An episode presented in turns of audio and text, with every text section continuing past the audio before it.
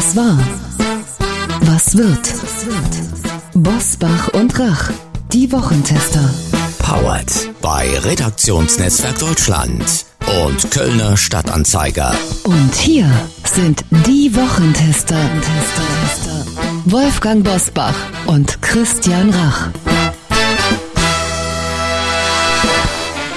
Zurück aus unserer kleinen Herbstpause sage ich herzlich willkommen, Christian Rach hier aus Hamburg. Ja, und herzlich willkommen auch von mir. Uli Jorges aus Berlin, von wegen Wolfgang Bosbach ist, wie man ja hört, nicht da. Er wird von mir vertreten, weil er ein Opfer des Pilotenstreiks bei der Lufthansa-Tochter Eurowings geworden ist und nicht rechtzeitig hierher fliegen konnte. Nach Deutschland, meine ich. Hat das Machtwort des Kanzlers im Atomstreit die Grünen geschwächt? Oder die FDP oder am Ende den Kanzler selbst? Das fragen sich viele, nachdem Olaf Scholz den Weiterbetrieb aller drei verbliebenen Kernkraftwerke bis zum 15. April 2023 mit einer sogenannten Richtlinienentscheidung durchgesetzt hat. Gedroht wurde damit oft, aber angewandt hat sie in der Geschichte der Bundesrepublik bislang nur Bundeskanzler Konrad Adenauer. Und das ist ja nun schon viele, viele Jahrzehnte her. Wohlgemerkt, wir sprechen gerade einmal über viereinhalb Atomkraftmonate mehr. Viereinhalb, über die wochenlang zwischen FDP und Grünen gestritten wurde. Welchen Eindruck soll ein Streit bei den Bürgerinnen und Bürgern eigentlich hinterlassen? Darüber sprechen wir heute mit dem stellvertretenden CDU-Chef, der gerade ein vielversprechendes Debattenbuch veröffentlicht hat mit dem Titel Die ticken doch nicht richtig, warum Politik neu denken muss. Was war, was wird heute mit diesen Themen und Gästen? Auf dem Prüfstand der Wochentester. Kanzlermachtwort. Findet die Atomdebatte im kommenden Jahr trotzdem kein Ende? Maskenpflicht. Braucht Deutschland wieder den Corona-Schutz in Innenräumen? Lernschwäche. Wer ist schuld daran, dass unsere Schülerinnen und Schüler beim Lesen und Rechnen abgehängt sind? Heute zu Gast bei den Wochentestern Carsten Linnemann. Der stellvertretende CDU-Chef sieht die Politik in einer Vertrauenskrise. Wie er sie bekämpfen will, das verrät er den Wochentestern. Peter R. Neumann. Der Professor für Sicherheitsstudien am King's College London analysiert die aktuelle Entwicklung im Russland-Ukraine-Krieg und erklärt, was der Westen tun muss, um nicht immer mehr zum Verlierer zu werden. Und auch heute wieder mit dabei unser Redaktionsleiter Jochen Maas, der sich immer dann zu Wort meldet, wenn wir ein klares Urteil abgeben sollen.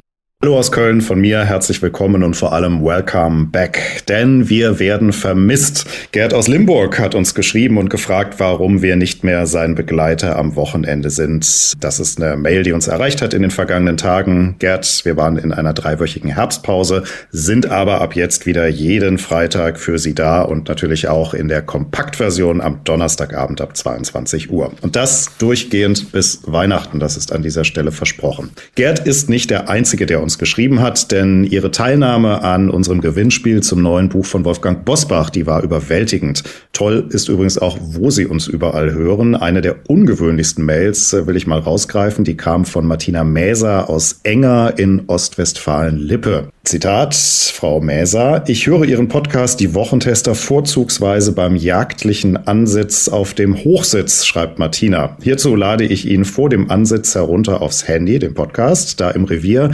größtenteils kein Netz und Internetempfang ist. Das Anhören erfolgt mittels eines Verbindungskabels vom Handy zum Gehörschutz. So höre nur ich und nicht die Tierwelt den Podcast. Das ist eine tolle Sache, da ich auf diese Art visuell nicht abgelenkt bin und die Ansitzzeit mit informativem Input doppelt nutzen kann. Das ist mal toll beschrieben. Tolle Form, wie man uns hört. Danke, liebe Martina Mäser, fürs Zuhören und schöne Grüße auch mit dieser Folge vermutlich wieder auf den Hochsitz nach Ostwestfalen-Lippe. Man wäre ja um, gerne mal dabei und würde mitkriegen, wann sie ja. die Büchse sprechen lässt, bei welchen Situationen. Genau, ja. genau.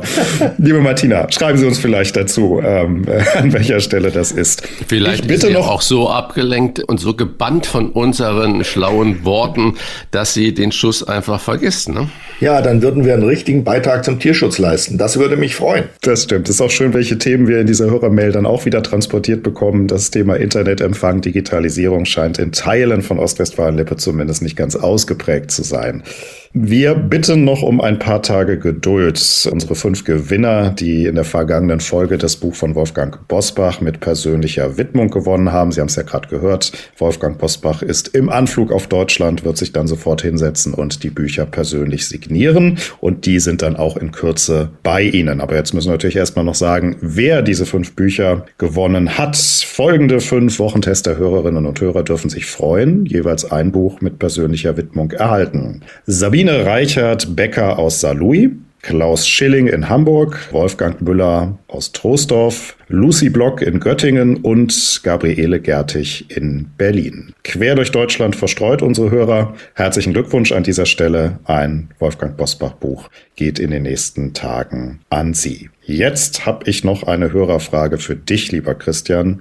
Gerd aus Limburg, den habe ich gerade schon mal angesprochen, der hat sich nämlich erinnert, dass du in der Hochphase der Pandemie gesagt hast, du würdest keinen ungeimpften in dein Haus lassen. Und ihn interessiert brennend, ob du das immer noch so handhabst. Wir haben natürlich eine komplett andere Zeit, das muss man sagen. Äh, damals wusste keiner, auch ich nicht, wie sind die Auswirkungen der Corona-Pandemie äh, wirklich einzuschätzen. Wir haben viele, viele tausende Tote zu beklagen gehabt und die Impfung schützt ja nachweislich vor wirklich schweren Erkrankungen. Insofern war das richtig. Aber heute frage ich an meiner Haustür keinen nach seinem Impfstatus, weil auch diese Angst, diese vorherrschende Unsicherheit sich ja wirklich gut kanalisiert hat. Wir wissen heute alle, wie wir damit umzugehen haben und können. Und ich glaube, dass auch unser persönliches Verhalten dazu beigetragen hat, dass die Pandemie zumindestens in der Bevölkerung ihren Schrecken verloren hat. Das ist was anderes bei den Amtsärzten oder bei unserem Bundesgesundheitsminister.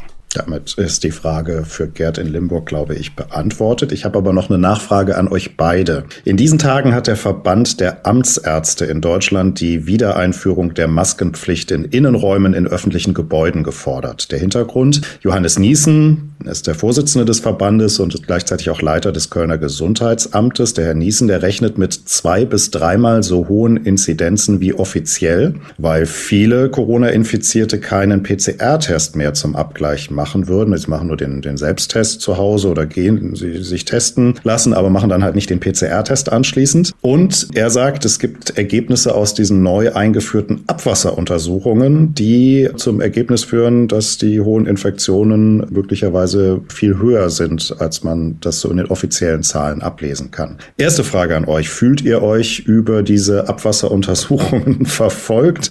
Und zweite Frage, ist die Maskenpflicht in Innenräumen noch gerechtfertigt? Eigentlich sagt der Herr Niesen eine beruhigende Meldung. Wenn die Infektionen viel höher sind, als die offiziellen Zahlen belegen und das in den Krankenhäusern bis auf die eigenen Krankenstände des Personals in den Krankenhäusern keine gravierenden Auswirkungen hat, dann können wir doch ganz beruhigt sein. Demgegenüber steht natürlich zum Beispiel eine Aussage der Gesundheitsministerin in Schleswig-Holstein, die sagt, nein, wir brauchen gar keine Angst zu haben vor der Pandemie im Herbst. Der Kuddelmuddel, den wir zwei Jahre lang erlebt haben in Meinungsäußerung, der geht genauso weiter wie bisher. In Frankreich, in Italien ist die Pandemie für beendet erklärt worden und wir reden wieder über Verschärfung der Maßnahmen. Ich glaube, dass da auch die Verantwortlichen die Bevölkerung ein bisschen unterschätzen. Und wir sind so, wenn man die Virologen glauben kann und die Epidemiologen, wenn man den glauben kann, haben wir eine Grundimmunisierung über die Durchseuchung in der Bevölkerung. Das heißt, wir werden nach wie vor krank werden, aber die schweren Verläufe sind nicht so gravierend. Vielen Dank, lieber Christian. Ich teile das vollständig, was du gesagt hast. Übers Abwasser zunächst mal fühle ich mich nicht verfolgt. Das interessiert mich überhaupt nicht. Das ist ein wissenschaftlicher Standard. Da mögen sich Spezialisten mit beschäftigen. Mich schüttelt das nicht. Ja, das lässt mich kalt. Die zweite Frage. Maskenpflicht in Innenräumen. Ich kann die Masken nicht mehr sehen. Ich möchte auch keine mehr tragen fürchte aber, dass die wieder eingeführt werden. Ich lebe ja in Berlin. Da wird drüber geredet. Nehmen wir mal an, dass es in der nächsten, übernächsten Woche einen Beschluss des Senats geben wird, die Maskenpflicht wieder einzuführen. Ich finde, ich glaube, das liegt aber nur daran, weil die Berliner Verwaltung sich so schämt, was sie mit den ganzen Bundestags- und Bezirkswahlergebnissen gemacht hat, dass sie das so sagen, lieber dieses Gesicht hinter der Maske verstecken. Entschuldigung. So ist das. So ist das. Ich teile auch diese Meinung, teile ich. Ich schätze, ich fürchte, es gibt wieder eine Maskenpflicht und es gruselt mich schon, wenn ich nur dran denke. Ich überlege, wie ich der entrinnen kann. Es wird mir nicht vollständig gelingen, aber ich werde Dinge, die ich auf dem Wochenmarkt kaufen kann, Lebensmittel beispielsweise, werde ich auf dem Wochenmarkt kaufen, da brauche ich keine Maske zu tragen, es sind ja keine Innenräume und dann müssen die Supermärkte ein bisschen auf mich verzichten. Danke für diesen Auftakt. Wenn Sie, ähnlich wie Gerd aus Limburg, auch eine Frage an die Wochentester haben, dann schreiben Sie uns unter kontakt.diewochentester.de, die Wochentester in einem Wort. Und nun weitere Top-Themen dieser Woche nach einer kurzen Werbepause. Wir bedanken uns bei unserem Werbepartner Ludwig von Kapf für die freundliche Unterstützung. Ludwig von Kapf empfiehlt Wein seit 330 Jahren und ist mit mehr als 2500 ausgesuchten Weinen der Spezialist in Deutschland für Weine, Schaumweine und Spirituosen. Mit kompetenter Beratung am Telefon, online oder in den Stores, zum Beispiel in Bremen, Hamburg oder Hannover. Die persönliche Weinempfehlung der Wochentester ist der Magnifico Primitivo. Das ist gerade der Wein. Ich habe ihn gemeinsam mit meiner Frau probiert und kam zu dem Urteil, der schmeckt ja richtig gut. Das ist zwar ein süditalienischer Wein mit richtig fettem Inhalt, aber der Alkohol ist schön eingebunden. Man kann ihn wunderbar auf der Terrasse trinken zu einem herrlichen italienischen Essen oder auch was geschmorten. Mein Tipp, trinken Sie diesen Rotwein nicht zu warm, sondern leicht temperiert, zum Beispiel mit 16 Grad. Ich wäre eher für 17 Grad, aber 16 Grad scheint mir eine gute Empfehlung zu sein. Wolfgang, du hast den Magnifico Primitivo auch getrunken. Dein Urteil? Also nicht nur probiert, wie man das so landläufig tut, einmal auf der Zunge zergehen lassen, sondern er hat mir, das ist wahrscheinlich jetzt kein fachmännischer Ausdruck, wie du ihn benutzen würdest, Christian, er hat mir richtig gut geschmeckt. Für mich verlängert er auch etwas den Sommer, wenn jetzt der Herbst kommt. Und als ehemaliger Supermarktleiter finde ich auch, dass der Wein ein hervorragendes Preis-Leistungs-Verhältnis hat. Eine kleine Herkunftskunde. Der Magnifico Primitivo wird aus edelsten Trauben hergestellt, die im äußersten Südosten Italiens wachsen, am Hacken des italienischen Stiefels. Dort liegt die Halbinsel Salento. Immer noch ein Geheimtipp für guten Wein. Wenn nun auch Sie sagen, diesen Geheimtipp muss ich unbedingt probieren, dann bestellen Sie doch bei Ludwig von Kapf sechs Flaschen des 2021er Magnifico Primitivo zum Preise von nur 39,90 Euro. Sie sparen mit dem Wochentester-Angebot die Hälfte des normalen Preises und erhalten noch ein Zweier-Set passender Gläser von Zwiesel im Wert von 23,90 Euro kostenlos dazu. Bestellen können Sie ganz einfach im Internet auf lvk.de slash Wochentester. LVK kleingeschrieben steht für Ludwig von Kapf. Es ist kein Gutscheincode notwendig. Hier noch einmal die Internetadresse für Ihr Sechserpaket Magnifico Primitivo inklusive Gläsern lvk.de slash Wochentester. Und wir sagen einfach zum Wohle. Wie war die Woche? Wolfgang Bosbach und Christian Rach sind die Wochentester.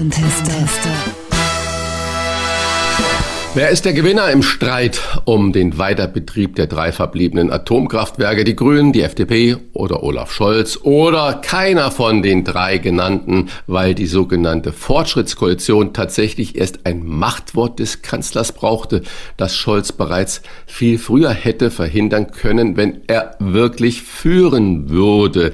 Oder ist das einfach nur, dass die drei jetzt, die Parteien, die Koalition auf das gehört haben, was in der Bevölkerung sowieso die Mehrheitsmeinung war? Wie, Uli, wie ich glaube, das? dass Olaf Scholz hier einen Weg gesucht hat, um Robert Habeck aus einer großen Not zu befreien, ihm nämlich die Möglichkeit zu geben, sich diesem Machtwort zu ergeben und zu sagen, ich konnte es nicht verhindern, es ist eben der Kanzler. Ich glaube, dass es eine abgesprochene Sache war zwischen beiden. Ich halte es nicht für ein einseitiges Machtwort des Kanzlers im klassischen Sinn. dass die Medien in ihrer Kommentierung das alle ernst nehmen und ernsthaft von einem wirklichen Machtwort sprechen, das wundert mich sehr. Ich, für mich riecht das alles nach Inszenierung. Ich nehme es nicht ernst. Was die Entscheidung? Die Führungskraft, was nun die Führungskraft von Olaf Scholz angeht, die war immer zweifelhaft. Er ist, wie er ist. Man hat sich inzwischen dran gewöhnt. Manchmal, mh, hm, soll ich das sagen, wenn ich ihm manchmal ins Gesicht schaue, habe ich den Eindruck, ich gewöhne mich langsam an ihn. So schlecht ist er gar nicht. Also es gibt einen Gewöhnungseffekt an alles. Es gibt auch einen Gewöhnungseffekt an jemanden, der seine Aufgaben nicht so richtig erfüllt. Aber da will ich mich jetzt nicht ergehen drüber. Das darf ja wohl nicht der Sinn einer Demokratie sein. Natürlich hätte Olaf Scholz das schon viel früher entscheiden können. Natürlich war der monatelange Streit über die Kernkraftwerke völlig überflüssig. Natürlich sind die paar Monate bis April nächsten Jahres ein, wie soll ich sagen, das ist überhaupt nichts vor der Bilanz der deutschen Energiewirtschaft. Das ist gar nichts. Das kann man jederzeit verkünden. Das hätte auch Robert Habeck verkünden können. Alleine, das hätte man besser machen sollen, ohne den Kanzler zu bemühen, aber er hat es halt nicht getan. Nun ist es so gelöst worden. Es wird nicht das letzte Machtwort sein, das letzte inszenierte Machtwort. Christian, lass uns auf das Ergebnis schauen. Die drei verbliebenen Atomkraftwerke laufen nun bis zum 15. April 2023. Danach soll auch nach dem Willen des Kanzlers definitiv Schluss sein. Dabei haben die drei Werke seit Jahresbeginn den Strombedarf von fast neun Millionen Privathaushalten pro Jahr erzeugt. Eine Forschergruppe rund um die Wirtschaftsweise Veronika Grimm hat berechnet, dass der Strompreis um acht bis zwölf Prozent sinken könnte, wenn der Betrieb sogar bis 2024 laufen würde. Christian, wäre das für dich ein Argument, auch nach dem April 2023 nicht aus der Kernkraft auszusteigen? Naja, im Moment wird ja von den handelnden Personen und Parteien immer so argumentiert, also dass der Nicht-Ausstieg nicht zur Debatte steht das ist ja auch in Ordnung, das ist so beschlossen worden, aber ich verstehe nicht, warum man sich selber immer solche Fallstricke baut, dass man jetzt schon sagt, 15. Vierter ist Schluss. Ich glaube, es ist auch Mehrheitsmeinung in Deutschland, dass die meisten sagen, okay, wir wollen keine Atomkraft mehr, aber lass uns doch bitte zuerst die anderen Energiewege aufbauen, damit einigermaßen unsere Wirtschaft, einigermaßen die Haushalte doch irgendwie eine Perspektive haben. Wie soll denn ein Wirtschaftsunternehmen jetzt wieder äh, kalkulieren, wenn man weiß, Menschen beginnen da bis 15.04. und dann beginnt die gesamte Krise wieder, dann wird wieder noch mehr Gas verstromt und wo kommt das Gas her? Also das sind so viele Dinge, die wir nicht denken. Da fehlt die Streitkultur darüber. Es gibt ja die geologischen Untersuchungen, dass zum Beispiel in Niedersachsen genug Erdgas eingelagert ist, um die nächsten 20 Jahre ganz Deutschland damit versorgen zu können. Aber wir diskutieren noch nicht einmal darüber. Ich sage nicht, dass ich das befürworte, dass man da ran sollte, aber wir diskutieren noch nicht einmal darüber, äh, ob es gehen würde und wenn ja, wie es gehen würde und würden uns Zeit erkaufen, um die notwendigen alternativen Energien wirklich so stabil auszubauen, dass auch unsere Versorgungssicherheit vor allen Dingen der Industrie gewährleistet ist. Also ich verstehe das Ganze nicht und da ist doch, obwohl im Moment ja immer gesagt wird, nein, wir arbeiten nur fürs Land und nicht mehr parteipolitisch. Ich habe das Gefühl, dass da noch ganz schön viele äh, ideologische Brillen ähm, mit im Spiel sind und dass man deswegen wieder ohne Not genau so ein Datum 15.04 festgelegt hat und am 16. und 17. weiß man noch nicht genau, wie es weitergeht. Also richtig. Ich bin ein Gegner der Kernkraft, das will ich deutlich sagen. Ja, ja ich auch. Und zwar nicht etwa, weil ich die Kernkraftwerke für so unglaublich gefährlich halte, sondern ich halte die Entsorgung der Brennstäbe für nicht gewährleistet. Und damit ist es eine bleibende Last für das Land. Deshalb sage ich, lass uns aussteigen, aber nicht jetzt. Jetzt ist es doch eine Frage der praktischen Vernunft. Wenn wir Energieprobleme haben, wenn Menschen und Unternehmen äh, Not haben, sich mit bezahlbarer Energie zu versorgen, vor allem Arbeitsplätze zu erhalten, äh, Firmen zu erhalten, dann ist doch gar keine Frage, dass man noch mal ein Jahr oder ein halbes Jahr oder zwei Jahre von mir aus den Betrieb dieser Kernkraftwerke verlängern kann. Das macht mich sprachlos, dass über diese Fragen ideologische Kriege geführt werden. Und da sage ich, das ist mir in den letzten Wochen mehrfach durch den Kopf gegangen. Diese ideologischen Fragen werden von den Grünen aufgeworfen in diesem Fall, die in den vergangenen Jahren eher zur praktischen Vernunft geneigt haben. Das ist vorbei.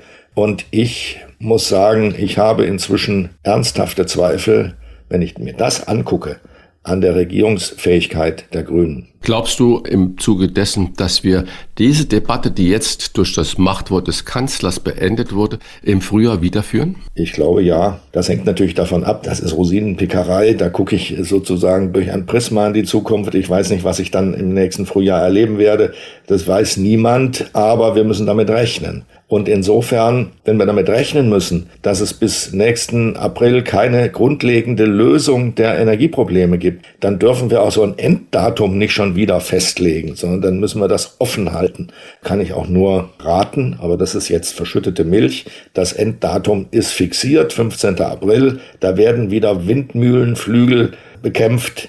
Sobald wir ins neue Jahr gehen, geht der Fight los und ich kann es schon gar nicht hören. Ich höre das jetzt schon, was sie wieder alles sagen werden. Und es gibt so deutsche Debatten, die kann ich nicht mehr hören. Die gehört dazu. So, die Leistungen der Viertklässler sinken deutlich. Das zeigt der neue IQB-Bildungstrend des Instituts zur Qualitätsentwicklung im Bildungswesen. Besonders besorgniserregend laut Studie die Probleme der Grundschüler beim Lesen, in Mathematik, in der Orthographie und beim Zuhören Christian, die Forscher sind der Überzeugung, der Leistungsabfall habe nicht nur mit den pandemiebedingten Schulschließungen zu tun. Woran könnte es noch liegen? Ja, wenn die Forscher darauf keine Antwort haben, dann habe ich sie auch nicht. Ich sage nur, also sehr schöne Antwort, die gefällt mir ja, gut. Ja, das ist, die ist gut. Wir können jetzt nur Stammtischgespräche natürlich machen, aber eine Sache fällt mir ja wirklich ins Auge, wenn bei den Milliarden, die im Moment überall so hin und her jongliert werden, noch nicht mal jongliert, sondern geworfen werden und wo man über Schattenhaushalte, andere Verbuchungssysteme und so weiter sagt, wir haben trotzdem einen ausgeglichenen Bundeshaushalt, dann streitet man über lächerliche 500 Millionen Sprachförderung für Kitas und Grundschulen. Da fällt mir da nichts mehr ein. Also ich als Laie und als einigermaßen Mensch, der gerne liest und der gerne auch sich mit Neuem beschäftigt, weiß, das Grundlegende ist das Beherrschen der deutschen Sprache. Das heißt also, ich muss lesen und schreiben können. Damit bin ich erst in der Lage, auch klar denken zu können. Und wenn wir eben nicht eine Sprachförderung haben. Wir, wir sagen, liebe Leute, kommt alle nach Deutschland. Wir sind ein Immigrationsland. Wir nehmen gerne ausländische neue Mitbürger auf. Aber wir müssen doch dann sofort zwei Jahre lang Sprachschule machen. Und das ist auch für die gemischten Klassen. Wir haben ja heute Klassen, da sind 80, 90 Prozent nicht in Deutschland geborene Kinder da mit drin. Alles richtig, alles wichtig, toll, dass wir das so machen, aber doch bitte Sprachförderung, Sprachförderung, Sprachförderung, Deutsch, Deutsch, Deutsch, Deutsch. Ansonsten haben wir genau diese Miseren. Wir schrauben das Bildungsniveau nach unten und sagen, es ist ja gar nicht so schlimm. Das ist der falsche Weg meines Erachtens, diese Gleichmacherei, diese Nivellierung, sondern wir müssen die deutsche Sprache, das Erlernen von Schrift, Wort, Bild und so weiter, wie man das alles nennt, das muss in den Mittelpunkt kommen, weil dann passieren auch die anderen Bildungsmöglichkeiten, dessen sich dann besser bewältigen. In Berlin ist ja das Bildungsniveau ganz besonders prekär und ich glaube, das hat auch damit zu tun, dass es sehr viele Lehrer gibt, also Menschen, die als Lehrer beschäftigt werden, die gar keine ausgebildeten Lehrer sind, sondern die aus anderen Berufen rübergekommen sind, weil man nicht genug Lehrer ausgebildet hat eben an den Universitäten hier. Und nun gibt es äh, Leute, die waren Ingenieure oder Sozialarbeiter oder was auch immer, aber jedenfalls keine Spezialisten für Mathematik, Grammatik und Physik. Und das merkt man natürlich auch irgendwann. Also das ist bei dem Schlendrian der Berliner Politik ist das aber kein Thema, das lässt man laufen. Irgendwann wird man feststellen, dass die Kinder, die da daraus entsprungen sind aus solchen Verhältnissen, ein Riesenproblem für die Gesellschaft sind. Uli, nochmal ein ganz anderes Thema. Vielleicht wird es ja auch mal ein Riesenproblem äh, für die Gesellschaft. Ich bin jedenfalls darüber gestolpert über eine Umfrage von INSA, Meinungsforschungsinstitut INSA und der B-Zeitung, nach der die linken Politikerin Sarah Wagenknecht so beliebt ist wie nie. Sie liegt im neuesten Politiker-Ranking, man höre und staune, auf Platz zwei hinter nicht Olaf Scholz, nicht Robert Habeck, sondern hinter Markus Söder. Eine andere Zahl zum Aufhorchen.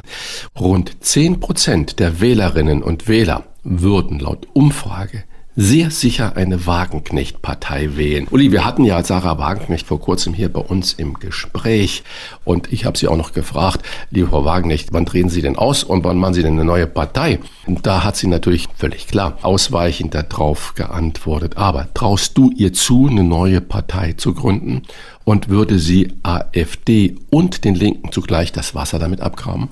Und das klar zu beantworten, ich traue das nicht zu. Denn wir haben ja auch eine Vorerfahrung mit ihr gemacht. Sarah Wagenknecht wollte vor ein paar Jahren eine Sammlungsbewegung, eine linke Sammlungsbewegung gründen. Also auch mit bekannten Leuten aus den Grünen und aus der SPD, aus der Linken sowieso. Das sah so aus, als sollte das der Vorläufer einer Wagenknecht-Partei sein. Sie hat dann die Finger davon gelassen, weil halt die Arbeit, die damit verbunden ist, enorm ist. Das ist, äh, da wird man nicht mehr fröhlich, wenn man sich sowas vorgenommen hat. Vor allem hat man dann mit äh, unglaublich vielen Querulanten und merkwürdigen Figuren zu tun, die sich in so einer Partei nach oben arbeiten wollen und Karriere machen wollen.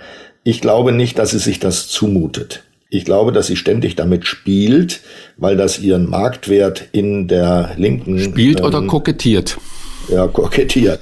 Sehr richtig. Ähm, weil das ihren Marktwert bei der Linken hochhält und weil sie das interessant macht und weil sie dafür Einladungen kriegt zu Vorträgen und so weiter und so weiter. Aber ich glaube nicht, dass sie eine neue Partei gründen wird. Parteigründungen, wir haben es doch bei der AfD auch gesehen, was sich da alles für Leute zusammengefunden haben und wie schwierig es war, für diese Partei einen Weg zu finden zwischen richtigen harten klassischen Neonazis, NPD-Leuten und ähm, konservativen bürgerlichen Leuten. Das ist eine enorme Spanne gewesen zwischen diesen beiden Milieus und das hat ja die Partei über Jahre beschäftigt. Also ich glaube nicht, dass sie das tun wird. Sie lebt auch gerne gut, sie isst gerne gut, sowas auf sich zu nehmen. Das wäre, würde ja bedeuten, dass sie sich sagt, ich muss Deutschland retten mit einer neuen Partei. Ich glaube nicht, dass Sarah Wagenknecht Deutschland rettet. Und das will sie auch nicht. Die ticken doch nicht richtig. So heißt das aktuelle Buch von Carsten Linnemann. Er ist Stellvertreter von Friedrich Merz im Parteivorsitz der CDU.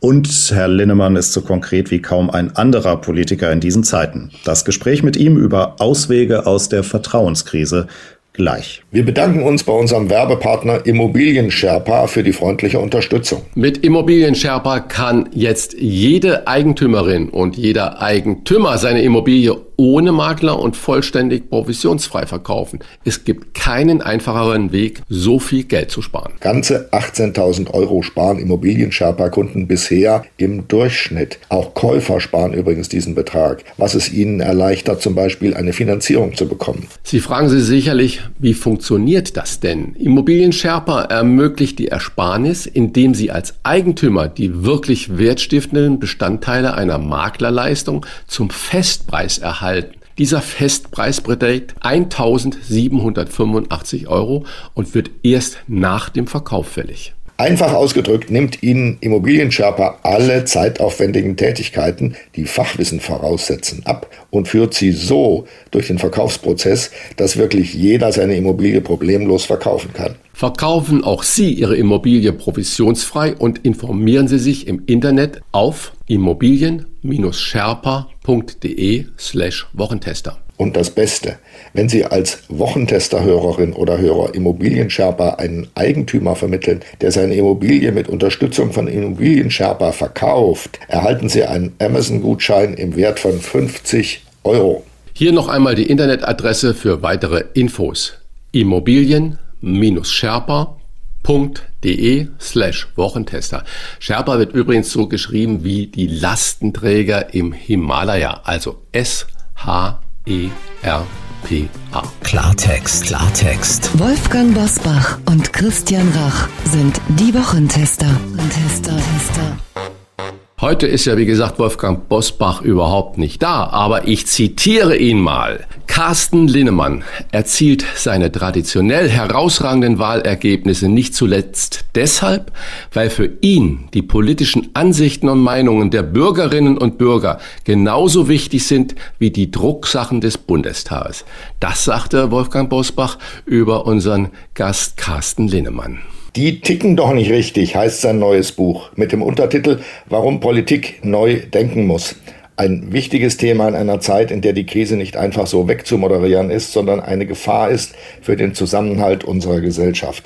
Herzlich willkommen bei den Wochentestern. Hier ist der stellvertretende CDU-Parteivorsitzende Carsten Linnemann. Vielen Dank für die Einladung, Herr Jörges und Herr Rach. Herr Linnemann, es brauchte erst ein Machtwort des Kanzlers, um eine Laufzeitverlängerung der drei verbliebenen Kernkraftwerke um viereinhalb Monate durchzusetzen. Ist es das in der Politik, was Sie mit Ihrem Buchtitel meinen? Nein, das ist es nicht. Ich spreche eigentlich das aus, was die Bürger denken, wenn sie jetzt die Grundsteuerschreiben bekommen und verzweifelt sind vor lauter Bürokratie und Regulierung wenn Sie sehen, dass Faxgeräte nicht in Museen stehen, sondern in Gesundheitsämtern, was man bei Corona gesehen hat, dass wir nicht in der Lage waren, den Unterricht digital einigermaßen zu organisieren, geschweige denn die Luftreinigungsfilter zu kaufen. Und da sagen die Bürger, die ticken doch nicht ganz richtig. So ganz normale Dinge aus dem gesunden Bauch, aus dem, mit einem gesunden Menschenverstand muss man doch hinkriegen und das schafft die Politik nicht mehr.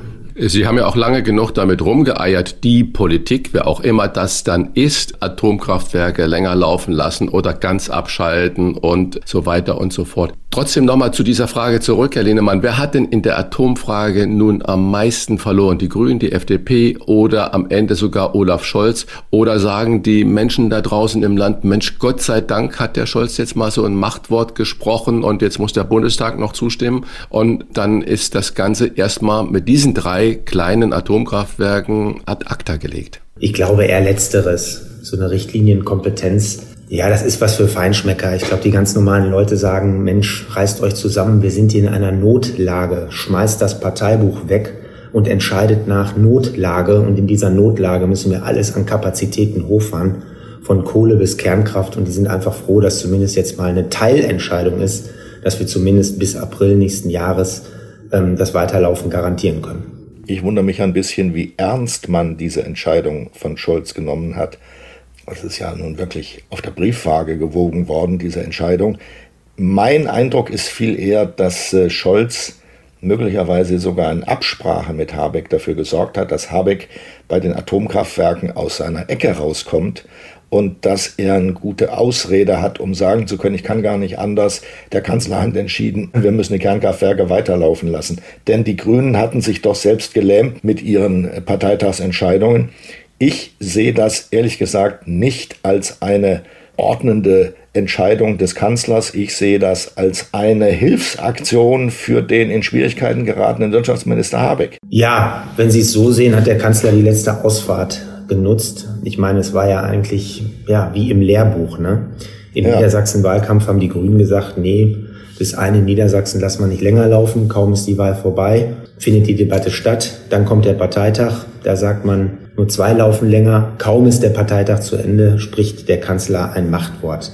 Natürlich ist das Parteipolitik gewesen, bei den Grünen ganz klar. Aber nochmal die Bürgerinnen und Bürger, die, die sagen, reißt euch zusammen. Das ist ja gerade das Interessante. Zwei Drittel der Bürger sind unzufrieden mit dieser Ampelregierung, sagen aber gleichzeitig auch, die anderen können es nicht besser. Das zeigt, wir haben eine Notsituation. Die wollen keinen Partei-Tam-Tam, sondern die wollen, dass die sich zusammenreißen und entscheiden. Und das war hier wirklich die allerletzte Ausfahrt und so oft kann sich das eine Regierung in so einer Notsituation nicht mehr leisten. Bis zum 15. April 2023 ist es ja nicht lange hin. Das ist ja sozusagen schon übermorgen. Werden wir im kommenden Jahr also erneut über eine weitere Verlängerung der Kernkraftwerke streiten müssen? Ja, das werden wir.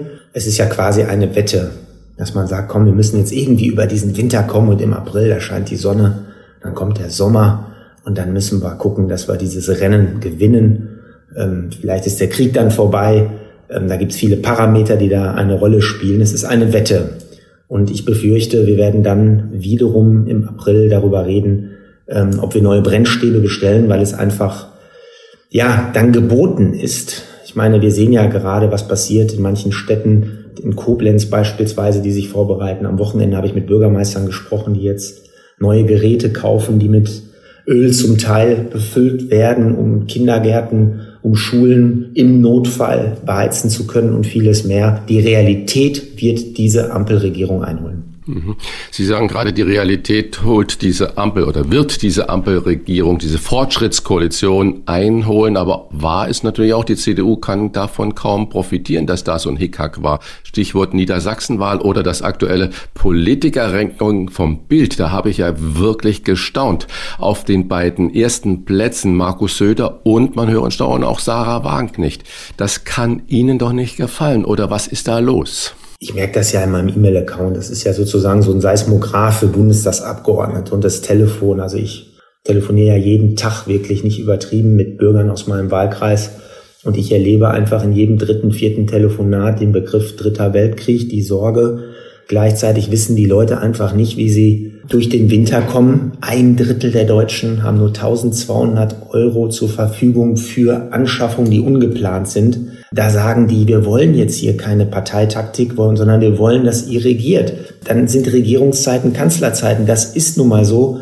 Äh, trotzdem, Herr Rach, stimmt mich das natürlich nicht zufrieden. Ähm, ich hätte gedacht, ein Jahr nach der Bundestagswahl wäre die Union schon bei über 30 Prozent angelangt, zumal die FDP auch schwächelt.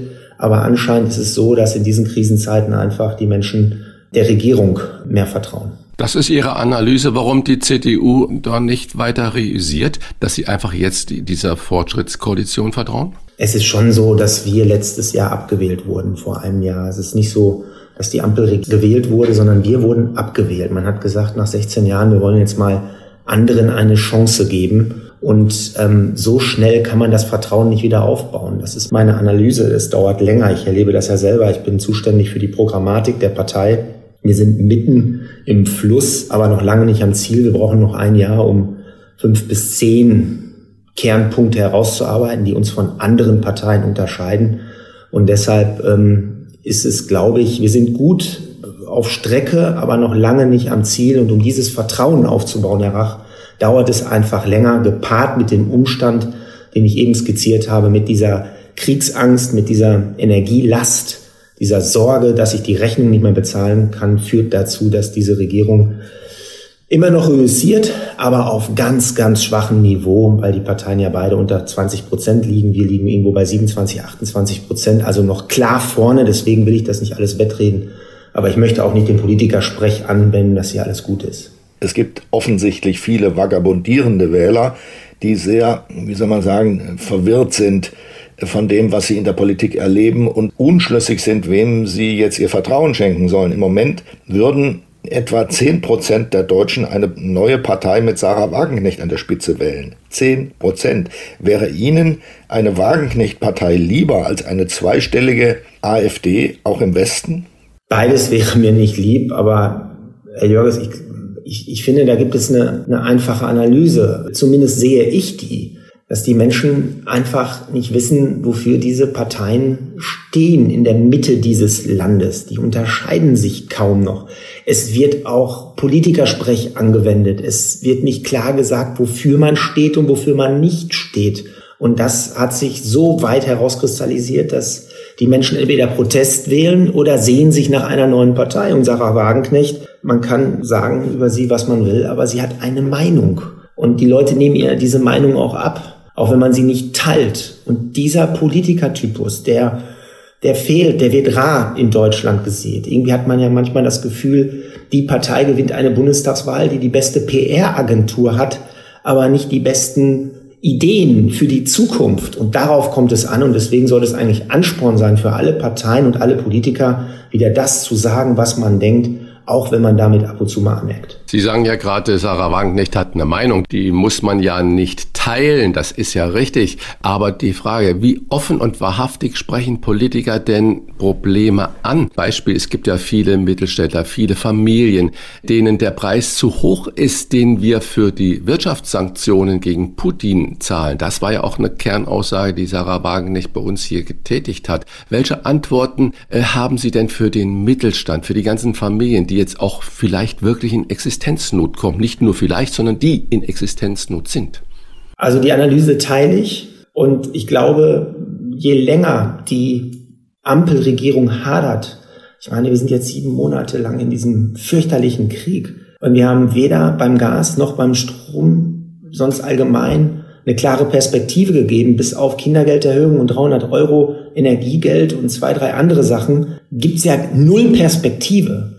Und die Menschen brauchen jetzt Planungssicherheit. Und wenn diese Regierung die Planungssicherheit nicht gibt, dann passiert das, was sie beobachten, nämlich, dass die Menschen das Gefühl haben, der Preis für diese Sanktionen ist zu hoch. Aber so weit darf es nie kommen, weil ähm, ja hier Völkerrecht gebrochen wird, hier wird ein Land überfallen und die verteidigen unsere Freiheit und da dürfen nie wirtschaftliche Interessen drüber stehen. Und deshalb ist es wichtig, dass die Ampel jetzt schnell haftet, damit, sage ich jetzt auch mal kritisch, Frau Wagenknecht nicht weiter Luft bekommt äh, für ihr Argument. Denn je später die Ampel handelt, desto weniger Akzeptanz gibt es für die Sanktionen, desto größer ist die Gefahr für den gesellschaftlichen Zusammenhalt in Deutschland. Ihre Eltern, lieber Herr Linnemann, hatten 40 Jahre lang eine Buchhandlung in Paderborn. Ihr Vater hat, nach dem, was man hört, in jeder Krise eine Chance gesehen. Das schreiben Sie auch in Ihrem Buch. Welche Chance hätte er in diesem Krisenwinter 22, 23 gesehen? Dass man gerade jetzt dieses Land auf Zukunft trimmen muss. Also mir hat mal Wolfgang Clement gesagt, der leider schon gestorben ist an einem Abend, wo wir mal essen waren in einem kleinen Kreis. Da sagt Herr Linnemann, vergessen Sie es, in guten Zeiten Reformen anzugehen. Das wollen die Menschen nicht. Sondern dann, wenn man in der Krise ist, wie bei der Agenda 2010, Gerhard Schröder damals, dann gibt es auch eine gewisse Akzeptanz, Reformen zu machen. Damals waren es fünf Millionen Arbeitslose, wo die Menschen gesagt haben, okay, wir müssen jetzt irgendwas machen. Dann hat er seine Agenda 2010 Reform durchgesetzt, die jetzt leider wieder an den Nagel gehängt werden. Stichwort äh, Bürgergeld, aber das ist ein anderes Thema. Und genau vor der gleichen Situation stehen wir heute. 20 Jahre nach den Debatten der Agenda 2010, dass wir mit dem Rücken zur Wand stehen und sehen, wir können nicht von einem Krisenmodus in den nächsten tingeln, sondern wir müssen auch während der Krise dieses Land auf Zukunft vorbereiten. Die Krise darf nicht mehr als Ausrede gelten, warum etwas nicht geht. Und deshalb sollte es jetzt auch eine Chance sein, Stichwort Föderalismusreform, Bildungspolitik zu einer nationalen Aufgabe machen, Bürokratieabbau, Regulierung, Mentalitätswandel in Deutschland, dass der, der eine Idee hat, einfach mal losläuft. Es ist nicht mehr auszuhalten hier, dass jedes Mal irgendein Bedenkenträger kommt. Ich lade Sie gerne mal ein zu so einer Anhörung hier im Bundestag. Egal welche Idee, sofort kommen die Bremser und Zauderer und sagen, warum etwas nicht geht. Und damit muss Schluss sein. Aber Herr Lehnemann, das, was Sie gerade gesagt haben, das höre ich seitdem ich ein politisch denkender Mensch bin. Äh, Abbau von Bürokratie und Entschachtelung und einfache und klare Entscheidungen. Und jetzt haben wir gerade, ich muss jetzt nochmal darauf zurückkommen, auf die Pandemie, auf Corona-Pandemie. Ihr tickt doch nicht richtig, war eine der netteren äh, Wutmails, die Sie während der Pandemie erhalten haben. Die begann ja bekanntlich im Winter 2019-20. Wir haben nun Oktober 22 und diskutieren, naja, über was schon wieder Maskenpflichten in Innenräumen wegen hoher Inzidenzen und einer potenziellen Überlastung der Krankenhäuser. Ärztevertreter, auch wirklich ganz seriöse äh, Menschen dabei, die sagen, die Überlastung der Krankenhäuser ist ja nicht, weil jetzt alle wieder auf die Intensivstation kommen, sondern weil wir nicht genug Personal haben und 40, 50 Prozent zum Beispiel der Intensivbetten geschlossen haben. Da muss man doch fragen, was hat die Politik in den vergangenen beiden Jahren denn gegen diese Personalnot gemacht? Das ist ja genau diese Frage, die Sie gesagt haben. Wir müssen entrümpeln, wir müssen schlanker werden, wir müssen auch richtige Angebote machen und nicht nur ablaufen applaudieren. Was hat die Politik denn getan? Also innerhalb von zwei Jahren kann man natürlich das Problem beim fehlenden Angebot an Pflegern, um es mal volkswirtschaftlich auszudrücken, lösen. Aber trotzdem haben Sie mit Ihrem Punkt völlig recht. Das ist jetzt alles vergessen, die ganzen Themen. Ähm, äh, denken Sie mal an das Thema Luftreinigungsfilter äh, für die Schulen. Gibt's immer noch nicht, denkt auch keiner dran, weil man ist jetzt wieder im neuen Krisenmodus. So, und deswegen sage ich, äh, um mal dieses Beispiel Regulierung und Bürokratie äh, zu nehmen. Ich meine, Herr Jörges und Sie, Sie haben ja auch oft in den letzten Jahren darüber gesprochen oder äh, geschrieben. Ich bin der Meinung, wir müssen dazu hinkommen, dass vor Ort etwas ausprobiert wird. Das hört sich jetzt sehr theoretisch an, funktioniert aber. Um Ihr Beispiel Pandemie zu nehmen, da gab es einen Bürgermeister, den ich richtig klasse fand, der hieß Matzen und kam aus Rostock. Der hat einfach mal, ohne dass er es durfte, hat er zum Einzelhandel gesagt, komm, wenn ein Kunde bei euch was bestellt am Telefon oder Internet, dann gebt ihm an der Ladentür den Wein oder was auch immer für ein Einzelhandelsprodukt. Das hat er zwei Wochen gemacht und auf einmal hat das ganze Land das nachgemacht. Alle hatten Angst und Sorge, Verantwortung zu übernehmen. Und da war mal einer, der hat sich nicht versteckt hinter Gesetzen, sondern hat einfach gemacht und schon haben es alle übernommen. Herr Palmer ist auch so ein Beispiel aus Tübingen, der gesagt hat, wer sich getestet hat, kann doch bitte ein Bier trinken und darf auch ins Kino. Auch diese Teststrategie haben danach alle übernommen. Das heißt für mich, um wirklich den, den Durchbruch zu bekommen beim Bürokratieabbau, müssen wir vor Ort den Landkreisen, den Städten erlauben, für eine gewisse Zeit Abstand zu nehmen von Gesetzen, etwas auszuprobieren. Und wenn es funktioniert, rollen wir es im ganzen Land aus. Und wenn es nicht funktioniert, dann wandert es in die Tonne. Mhm. Nur so Darf werden wir es schaffen, Ansonsten. Darf ich da einmal kurz was nachfragen, Herr Lehnemann? Ich habe einen wunderbaren Bericht über einen Biogasbauern äh, aus Nordrhein-Westfalen gesehen. Der hat eine Anlage gebaut auf eigene Kosten, hat viel Geld investiert und sagt, ich könnte viel mehr, hat Abnehmer im ganzen äh, Dorf, Häuser, die Kinder gerne die Schulen werden mit seiner Fernwärme, die er über das Biogas macht, sagt, ich könnte viel mehr erzeugen, ich darf es nicht bei Androhung von empfindlichen Strafen. Da kann man doch nur den Kopf schütteln. Dieser Mann, der kann eben nicht das gerade machen, was Sie über Marzen, den Bürgermeister von Rostock, gesagt haben. Wenn der jetzt seine Produktion erhöht, dann drohen ihm sechsstellige Eurobeträge an Strafe. Das hinkt ja ein bisschen eine Flasche Wein verkaufen oder sagen, ich kann jetzt hier wirklich euch Energie liefern, aber ich darf es nicht. Genau. Und deshalb brauchen wir, ich nenne es Bundesexperimentierklausel, die es dann erlaubt, dass dieser Landkreis, wo dieser Biogasbauer sitzt es erlaubt, direkt Verträge abzuschließen vom Biogasbauern mit solchen Institutionen, die Sie gerade skizziert haben, ob Kindergärten, es beginnt ja auch schon bei, bei Unternehmen etc., dass dann direkt geliefert werden kann, ohne über das allgemeine Netz zu gehen. Es ist ein prima Beispiel. Wenn Sie das hier im Deutschen Bundestag diskutieren lassen, wird es kaputt gemacht. Wenn Sie aber sagen, wir erlauben dieser Kommune dieses jetzt mal auszuprobieren für eine gewisse Zeit, wir beobachten das und wenn es funktioniert, machen wir es in ganz Deutschland. Das ist die Idee, die ich habe. Insofern ist es ein schönes Beispiel. Sie beschreiben in Ihrem Buch ja auch ein paar andere wichtige Punkte. Stichworte für Veränderungen in Deutschland. Gesellschaftsjahr, kleinerer Bundestag, weniger Beamte, mehr Digitalisierung, Sozialstaatsbremse und nun wartet sogar der Bundesrechnungshof vor dem, warnt sogar vor dem Missbrauchsrisiko des Bürgergeldes. Ähm, das ist ja das Nachfolgeinstrument von Hartz. Und das Bürgergeld ist wirklich für diejenigen, die es bekommen, sehr viel günstiger als früher Hartz war. Äh, dass dieses Bürgergeld soll 2023 kommen. Man fragt sich doch, wenn man sich anschaut, was da für Beträge zusammenkommen können, ist das noch leistungsgerecht? Grundsätzlich nein. Ich sage Ihnen aber, Herr Jörges, was mich noch viel mehr stört als die Erhöhung, ist die, die faktische Abschaffung der Sanktionen.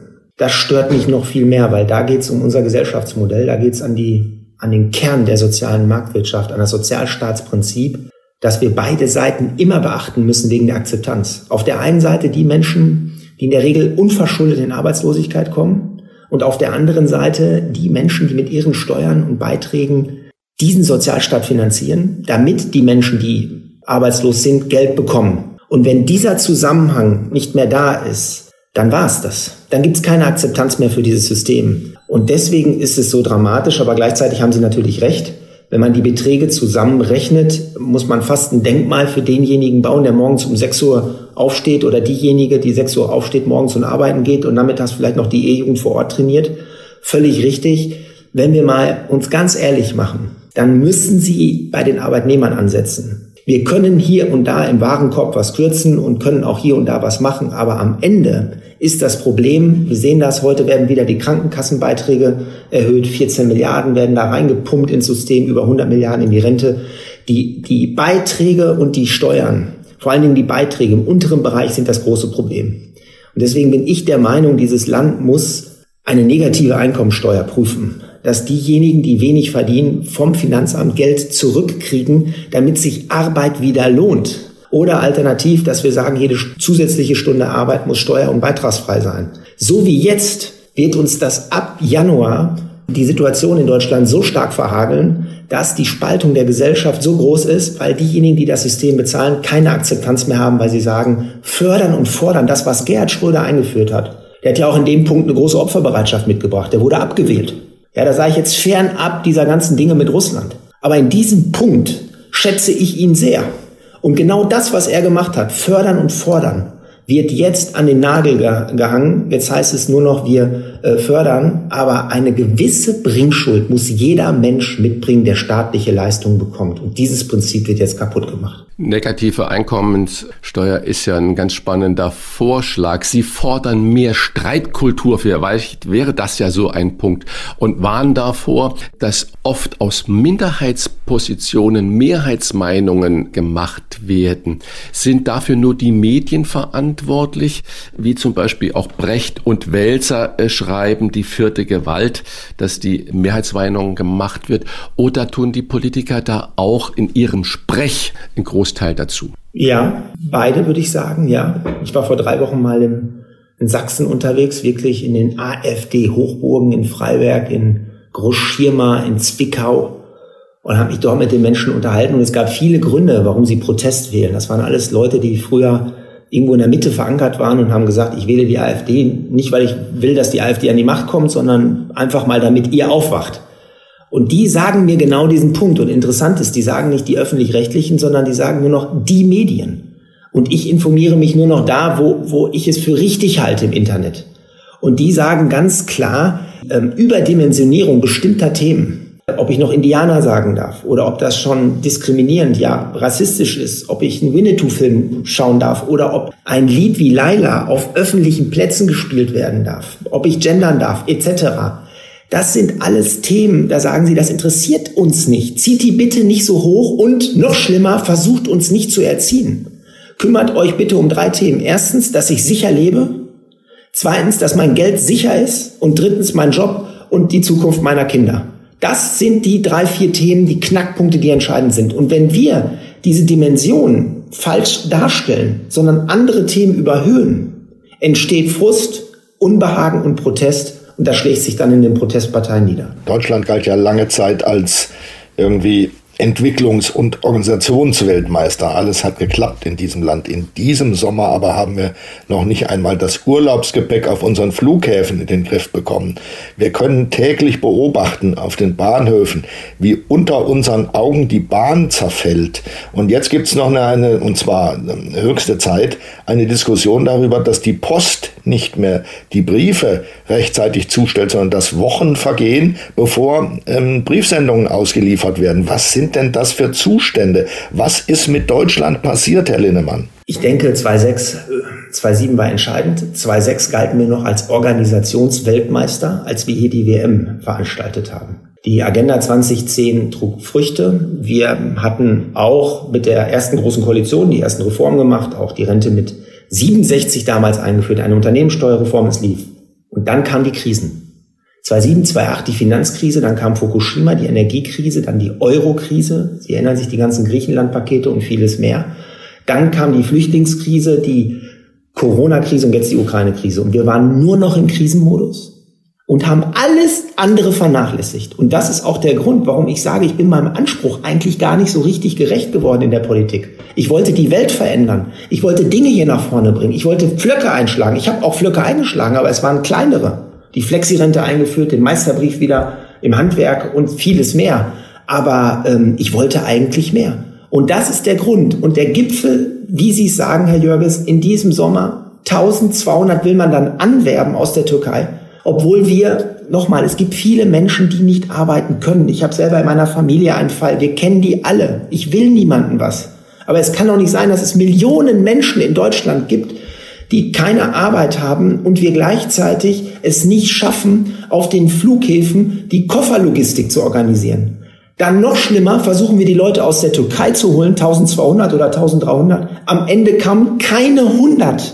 Das ist ein Armutszeugnis für ein Industrieland. Und deswegen ist es jetzt wirklich die letzte Chance, dass wir sagen, wir reißen das Ruder jetzt rum. Es gibt eine Akzeptanz, weil dieses Land mit dem Rücken zur Wand steht. Und es ist ein ganz tolles Land. Glauben Sie mir, Herr Jörges, ich will das nicht schlecht reden. Im Gegenteil. Dieses Ökosystem, was wir in Deutschland haben, mit der Wissenschaft, mit den Fachhochschulen, mit den, mit den Forschungsinstituten, mit dem ja, Familienunternehmen im ländlichen Raum, nicht wie in Frankreich konzentriert auf Paris und die Vororte oder England, die haben ja gar keine Industrie mehr und, und nur noch Finanzdienstleistungen. Wir sind ein tolles Land, aber wir müssen jetzt die Kurve kriegen, ansonsten werden wir gegenüber anderen Ländern in Asien und den Vereinigten Staaten etc. nicht, nicht standhalten können. Aber Herr Lehnemann, ich teile Ihre Meinung, wir sind ein tolles Land, aber sind wir auch ein Land, das zu fett geworden ist, egal wo man hinschaut. Wir erleben Personalnot überall. Haben Sie denn eine Erklärung? Wo sind denn die Menschen alle hin, die früher mal am Flughafen gearbeitet haben, die gekellnert haben oder die auch mal die Brötchen verkauft haben in der Bäckerei und, und, und, und? Wo sind die denn alle geblieben? Die sind natürlich im Lockdown alle rausgegangen. Aus diesen Bereichen wie Gastronomie, Hoteliers etc., wo man Angst hatte, dass wieder ein Lockdown kommt und man steht wieder auf der Straße. Deswegen sind die alle in vermeintlich sicherere äh, Dinge gegangen. Wenn ich jetzt beispielsweise an große US-Anbieter äh, denke hier in Deutschland äh, mit Amazon und andere im Logistikbereich, wo die alle hingegangen sind. Das Ganze natürlich gepaart mit der Demografie dass die jetzt voll zuschlägt. Jetzt gehen doppelt so viele in Rente wie nachkommen. Wir hatten ja Anfang der 60er diese Babyboomer-Generation mit 1,3, 1,4 Millionen Geburten im Jahr und jetzt haben wir gerade mal die Hälfte. Das heißt, die Demografie schlägt jetzt voll durch und das spüren wir jetzt doppelt nach der Corona-Krise. Ihre Einschätzung, lieber Herr Linnemann, da ja Politiker wie Psychologen davor warnen, wird der teuerste Winter aller Zeiten zur Belastungsprobe für den sozialen Frieden? Dieser noch nicht.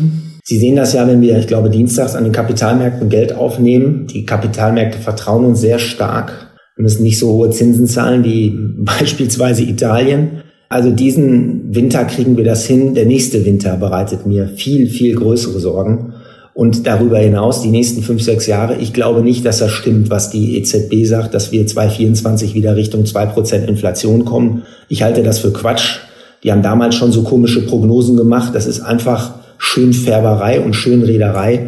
Fakt ist, das sehen wir in Amerika bei den Zinsen, wir werden jetzt in eine Rezession gehen und solange wir das Energieproblem nicht einigermaßen gelöst haben, nicht einigermaßen, wenn die Inflationszahlen hoch bleiben und ich rechne damit, dass die bis 2025, 26 signifikant über 2, 3, 4 Prozent liegen, das ist bitter, weil das trifft genau die unteren. Nur mal ein Rechenbeispiel, 18 Jahre, 4 Prozent Inflation, Halbierung des Vermögens, neun Jahre acht Prozent Inflation, neun Jahre acht Prozent Inflation, Halbierung des Vermögens. Das heißt, diejenigen, die Immobilien haben und gute Assets, werden reicher und die anderen werden ärmer. Und das kann niemand wollen. Das war auch nie im Sinne Ludwig Erz. Und deswegen hat er immer vom Taschendieb gesprochen, der kleinen Leute, wenn es um Inflation ging. Sie haben ja gerade auch gesagt, äh, Ihre Träume, warum Sie in die Politik gegangen sind oder immer noch in der Politik sind. Sie wollten gestalten, verändern und so weiter. Sie sind zum Teil auch in weite Ferne gerückt. Deswegen abschließend die Frage an Sie, wenn Sie jetzt Bundeskanzler wären, welches Machtwort würden Sie gerne mal aussprechen? Ich würde jedem Minister jetzt ein Projekt geben und würde sagen, ich kümmere mich als Bundeskanzler jetzt um die Krise, das machen wir alle. Aber jeder von euch muss jetzt ein großes Projekt haben, von der Digitalisierung der Verwaltung bis hin zum Bürokratieabbau, wie ich es eben skizziert habe. Und das müsst ihr in den nächsten Jahren bis zur Bundestagswahl 2025 durchziehen. Das ist euer Budget, das ist eure Zeit. Ihr seid dafür verantwortlich. Es gibt keine Ausreden. Wir dürfen nicht diese Krise wieder als Ausrede nutzen, warum äh, dies nicht geht. Ich habe in meinem Buch Die ticken doch nicht richtig diese Vorschläge auch ziemlich klar formuliert und ich bin ja selbst Teil dieses Geschäftes, ähm, Herr Rach. Insofern sehe ich mich auch selbst in der Verantwortung. Ich mache das bei mir in der Partei. Wir bauen jetzt ein neues Parteiprogramm auf, inhaltlich. Das wird nächsten Herbst wird es inhaltlich fertig sein. Dann muss es noch verabschiedet werden. Äh, und da möchten wir gerne fünf bis zehn unterscheidbare Merkmale zu anderen Parteien wieder herausstellen, damit die Leute wissen, wofür die CDU steht. Und wir wollen eine brennende, ja, eine zukunftsweisende Erzählung, die Spaß macht, die Freude, die Bock auf Zukunft macht, formulieren, damit die Leute auch wissen, mit der CDU bin ich gut dabei. Also ich sehe mich selbst in der Verantwortung, zeige nicht nur auf andere und deshalb dieses Buch. Die ticken doch nicht richtig. Das ist nochmal der Titel und das ist unsere Leseempfehlung für alle, die nach diesem Gespräch gesagt haben, er hat sich im Gegensatz zu vielen anderen Politikern und Politikerinnen, müssen wir ja korrekt sagen, zumindest bemüht, sehr, sehr konkret zu werden. Vielen Dank für das Gespräch, Carsten Lehnemann und alles Gute. Danke, Herr Rach. Danke, Herr Jörg. Es hat Spaß gemacht. Danke. Ciao. Ciao. Bosbach und Rach. Die Wochentester. Deutschlands Politik Personality Podcast können Sie auf vielen Wegen hören. Im Internet unter diewochentester.de und überall, wo es Podcasts gibt. Über Smart Speaker wie Alexa. Sagen Sie dazu einfach Alexa spiele die aktuelle Folge des Podcasts Bosbach und Rach, die Wochentester.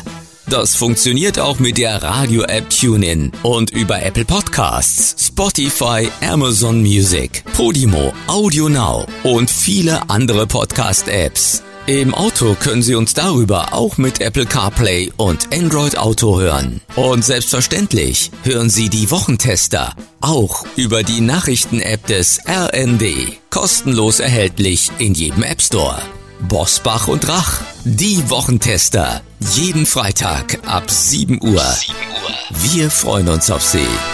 Heute lohnt es sich übrigens besonders dran zu bleiben, denn Ludwig von Kapf verlost exklusiv für Wochentester, Hörerinnen und Hörer einen von fünf Gutscheinen im Wert von 50 Euro für den Ludwig von Kapf Online-Shop. Mehr dazu gleich in dieser Folge. Fragen wir doch, fragen wir doch. Wolfgang Bosbach und Christian Rach sind die Wochentester. Tester, Tester.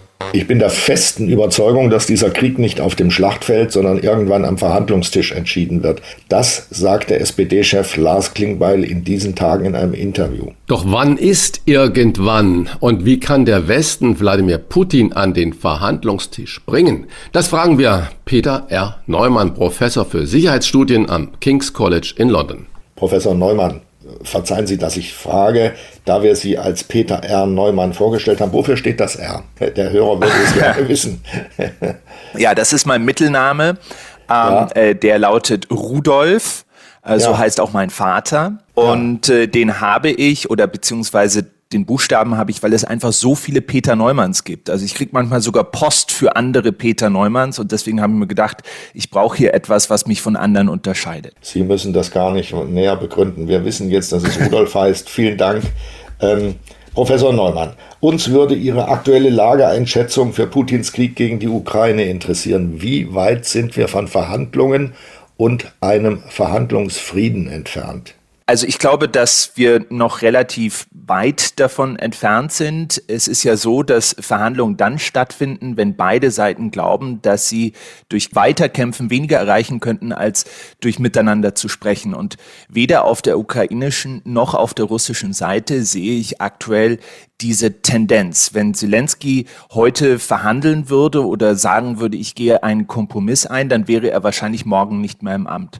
Und im Falle Putins ist es so, dass Verhandlungen ja während dieser Krise immer wieder versucht wurden. Also Israel, Türkei, Scholz telefoniert, Macron telefoniert, der österreichische Bundeskanzler Nehammer ist nach Moskau gefahren und alle sind zurückgekommen, haben gesagt, das bringt momentan noch nichts. Also momentan sind wir noch in einer Phase diesen Krieges, wo beide Seiten auf militärischen Sieg setzen. Aber ich stimme Ihnen zu. Grundsätzlich kann es natürlich so kommen, dass ab einem gewissen Punkt Verhandlungen möglich sind und dann auch verfolgt werden sollten. Es sah ja mal so aus, ich jedenfalls habe das äh, gewisse Hoffnung reingesetzt, dass mit der Annexion der besetzten Gebiete durch Russland eine neue russische Westgrenze entsteht. Das ist übrigens ein großes Risiko für Russland, finde ich. Das ist einer der Fehler, die Putin wieder gemacht hat. Ich habe den da überhaupt nicht verstanden. Aber davon darüber will ich jetzt nicht reden. Es ist eine neue Westgrenze entstanden. Und ich hätte mir vorstellen können, dass er die Gelegenheit der Annexion benutzt, um zu versuchen, mit äh, Zelensky über die Abtretung dieser Gebiete und über einen Waffenstillstand und einen Frieden zu verhandeln. War das eine Illusion? Leichtfertig? Also ich glaube, dass er das wahrscheinlich ganz gerne wollen würde. Was er gemacht hat, ist natürlich ein Angebot zu machen an Präsident Biden. Hat er gesagt oder beziehungsweise über Lavrov, seinen Außenminister, kommunizieren lassen, dass er bereit ist, mit Präsident Biden direkt über die Köpfe der Ukrainerinnen und Ukrainer hinweg über die Ukraine zu verhandeln. Und das ist natürlich für die Ukrainer nicht akzeptabel. Das Problem ist, dass Präsident Putin den Zelensky überhaupt nicht ernst nimmt dass er ihn nicht auf Augenhöhe akzeptiert, dass er denkt, das ist ein Clown und die Ukraine ist im Prinzip gar kein richtiger Staat. Warum soll ich, der Präsident Russlands, mich mit denen an einen Tisch setzen? Wenn überhaupt, dann setze ich mich mit den beiden an einen Tisch. Möglicherweise macht der Kompromisse, zu denen Zelensky gar nicht fähig ist. Und das ist natürlich keine akzeptable Situation. Wenn überhaupt Verhandlungen, dann muss es Verhandlungen auf Augenhöhe geben, wo auch die Ukrainer mit beteiligt sind sind. Erkennen Sie in der russischen Führung, also im Umfeld von Putin, eine Friedensfraktion im Kreml? Gibt es sowas? Na, das ist äh, etwas, was mich eben so ein bisschen pessimistisch macht. Und ich habe da auch einen Spiegelartikel drüber geschrieben. Wenn wir uns überlegen, wie dieser Konflikt zu Ende geht, wenn wir uns überlegen, wie dieser Konflikt weitergeht, dann existiert in deutschen Medien oftmals die Tendenz zu sagen, ja, der Putin muss weg und wir müssen den demütigen, wir müssen dafür sorgen, dass er für seine Kriegsverbrechen bezahlt. Und moralisch ist das natürlich alles sehr verständlich. Ich finde den auch nicht gut und ich glaube auch, dass er ein Kriegsverbrecher ist. Aber geopolitisch und strategisch muss man sich doch fragen, was ist denn die Alternative? Was passiert denn mit Russland, wenn Putin nicht mehr dran ist? Und die Tatsache ist, dass die einzige Opposition zu Putin aktuell in Russland Leute sind, die noch nationalistischer drauf sind als Putin, also die Ultranationalisten.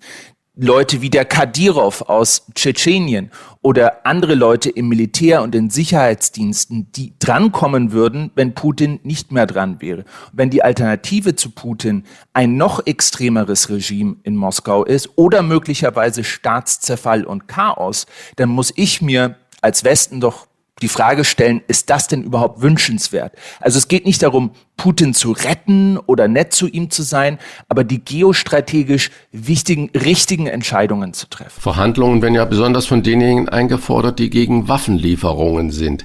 Das unterstellt unausgesprochen, dass der Westen hinter den Kulissen natürlich nicht verhandelt, weil es ja auch ein großer Wirtschaftsfaktor ist. Stimmt dieser Eindruck? Das glaube ich stimmt nicht. Also ich denke, dass es wirklich so ist, dass im Westen niemand ein Interesse daran hat, dass dieser Konflikt weitergeht und weiter eskaliert. Erinnern Sie sich daran, als Präsident Biden ins Amt kam, Anfang 2021, da war erstmal ein Jahr lang, im Prinzip bis diese Ukraine-Krise, bis dieser Krieg hochgekocht ist, äh, war einfach das Thema China. Und Biden ist gewählt worden, hat gesagt, die große geostrategische Herausforderung für Amerika im 21. Jahrhundert ist nicht Russland, Russland ist ein relativ kleines Land mit Atomwaffen, stimmt, aber relativ kleines Land mit einer stagnierenden Wirtschaft. Das ist für uns kein Systemkonkurrent. Die große Herausforderung ist China und das Ziel meiner Amtszeit ist, den Westen gegen China zu einen. Und dann kam eben Putin und hat angefangen, in der Ukraine der Störenfried zu sein. Das war für den Westen eine Überraschung, für Biden eine Überraschung. Und ich glaube, es ist im Interesse des Westens, diesen Konflikt irgendwie so schnell wie möglich zu den Akten zu legen, damit wir uns auf das konzentrieren können, was eigentlich aus geostrategischer Sicht am wichtigsten ist, nämlich die Systemkonkurrenz mit einem aufsteigenden China. Mal eine Spekulation. Äh, ja. Viktor Orban hat letzte Woche in einem Interview gesagt, mit Angela Merkel wäre dieser Krieg erst überhaupt nicht entstanden und der Einzige, der den Krieg beenden könnte, wäre Donald Trump. Äh, sind das die typischen extremen Orban-Positionen oder ist an solchen Sachen irgendwas dran? Also das mit Trump hatte ich noch nicht gehört und müsste ich erstmal drüber nachdenken. Also ich kann mir das schwerlich vorstellen, aber weil er ja auch nicht so konzentriert ist, also wenn man in Verhandlungen ist, und ich habe einige Verhandlungen von außen schon miterlebt, Friedensverhandlungen von Nordirland bis zu anderen Orten, Syrien und so weiter. Das sind ja Verhandlungen, die gehen ja über Nächte. Da muss man ja wirklich viele viele Dutzende von Stunden lang konzentriert sein. Da geht es um kleine Details, die große Unterschiede machen können. Und alles, was wir über Donald Trump wissen, ist, dass der äh, Probleme hat, überhaupt äh, eine Dreiviertelstunde lang aufmerksam zu sein. Deswegen kann ich mir vom Temperament her, kann ich mir nicht vorstellen, dass Trump dazu geeignet wäre. Bei Merkel, das hat man schon öfter mal gehört, dass Merkel vielleicht diesen Konflikt, weil sie eben, sage ich mal, über viele Jahre hin eine Beziehung mit äh, Putin aufgebaut hat, dass sie möglicherweise ihn zur Vernunft gebracht hätte. Das könnte natürlich sein. Das lässt sich natürlich schwer beantworten, weil es eben nicht passiert ist. Aber ich denke, dass es vielleicht eine bessere Chance gegeben hätte, das noch zu verhindern. Die neue Weltunordnung, wie sich der Westen selbst zerstört, so heißt ihr aktuelles Buch. Dieser Titel überrascht ein wenig, mich jedenfalls muss ich sagen, denn die Debatten, die wir gerade erleben, sind ja eher umgekehrt, dass sich der Westen wieder gefunden hat, dass sich die NATO vereinigt hinter den USA, dass man gemeinsam Putin entgegentritt und so weiter. Aber Sie schreiben in diesem Buch, wie wenig der Westen nach 9-11, dem Afghanistan-Desaster und Putins Einmarsch in der Ukraine noch in der Hand hat. Wie ist es zu dieser Selbstzerstörung des Westens gekommen aus Ihrer Sicht? Man muss erst mal anfangen, Ende des Kalten Krieges 1989, 90, der Westen unbestritten vorne, großer Enthusiasmus, großer Optimismus, das Ende der Geschichte hat Francis Fukuyama geschrieben. Und das war vielleicht ein bisschen übertrieben, aber es gab schon so eine Stimmung, wo man sich gedacht hat, wer hat eigentlich dem Westen noch was entgegenzusetzen? Unser Modell, unsere Formel, ja, Demokratie, Freiheit, individuelle Freiheit, Wissenschaft, Fortschritt, Marktwirtschaft, die ist eigentlich unschlagbar und die braucht eigentlich gar keine Erklärung, die wird sich überall in der Welt ausbreiten, weil die einfach so überlegen ist. Und dann haben wir sehr viele Fehler gemacht und diese Fehler arbeite ich in diesem Buch auf. Fehler, die entweder passiert sind aus Naivität oder die passiert sind, und das ist kein Widerspruch, aus Arroganz. Und diese Mischung aus Naivität und Arroganz, die man gesehen hat in Afghanistan, in Libyen, im Irak, aber auch auf den Finanzmärkten, das sind ja alles Kapitel in meinem Buch, die haben eben dazu geführt, dass wir heute in einer Situation sind, wo der Westen eigentlich in der Defensive ist. Und er ist in der Defensive. Es gibt weniger Menschen auf der Welt, die in vollen Demokratien leben, als an irgendeinem Punkt in den letzten 20 Jahren. Und ja, auch wenn der Westen sich bei dieser Putin-Aktion zusammengerafft hat, dürfen wir nicht ignorieren, und das ist meiner Meinung nach das Wichtigste, dass der Rest der Welt sich im Großen und Ganzen dem Westen nicht angeschlossen hat. Wenn Sie sich eine Landkarte anschauen von den Ländern, die die Wirtschaftssanktionen des Westens gegen Russland unterstützen, dann finden Sie da in Südamerika nicht ein einziges Land. Im Nahen Osten, wo wir angeblich viele Freunde und Alliierte haben, kein einziges Land. In Afrika nicht ein einziges Land.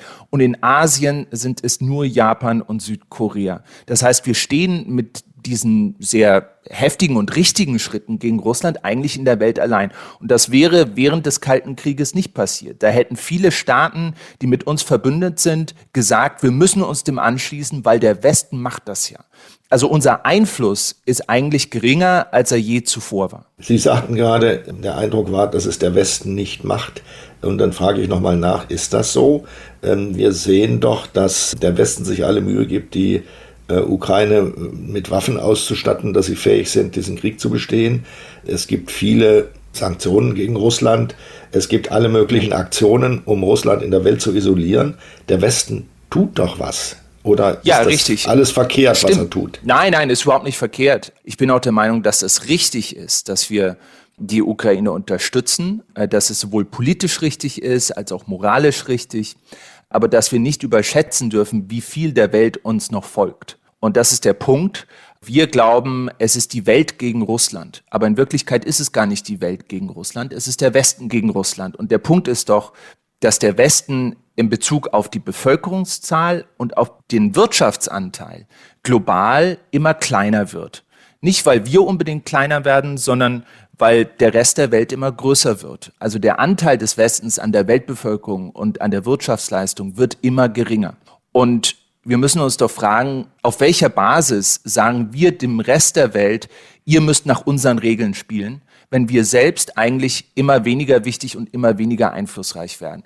Und das ist die Frage, die man sich im Westen gar nicht so stellt, weil das vielen im Westen gar nicht so bewusst ist, wie wir in den letzten 10, 20 Jahren, ich würde sagen, der entscheidende Punkt war den 2000er Jahren mit der Finanzkrise, dem Irakkrieg, wie viel Kapital und wie viel Vertrauen und wie viel Einfluss der Westen eigentlich bereits verloren hat. Indien ist ja die größte Demokratie der Welt mit seinen 1,2 Milliarden Einwohnern, 1,5 inzwischen.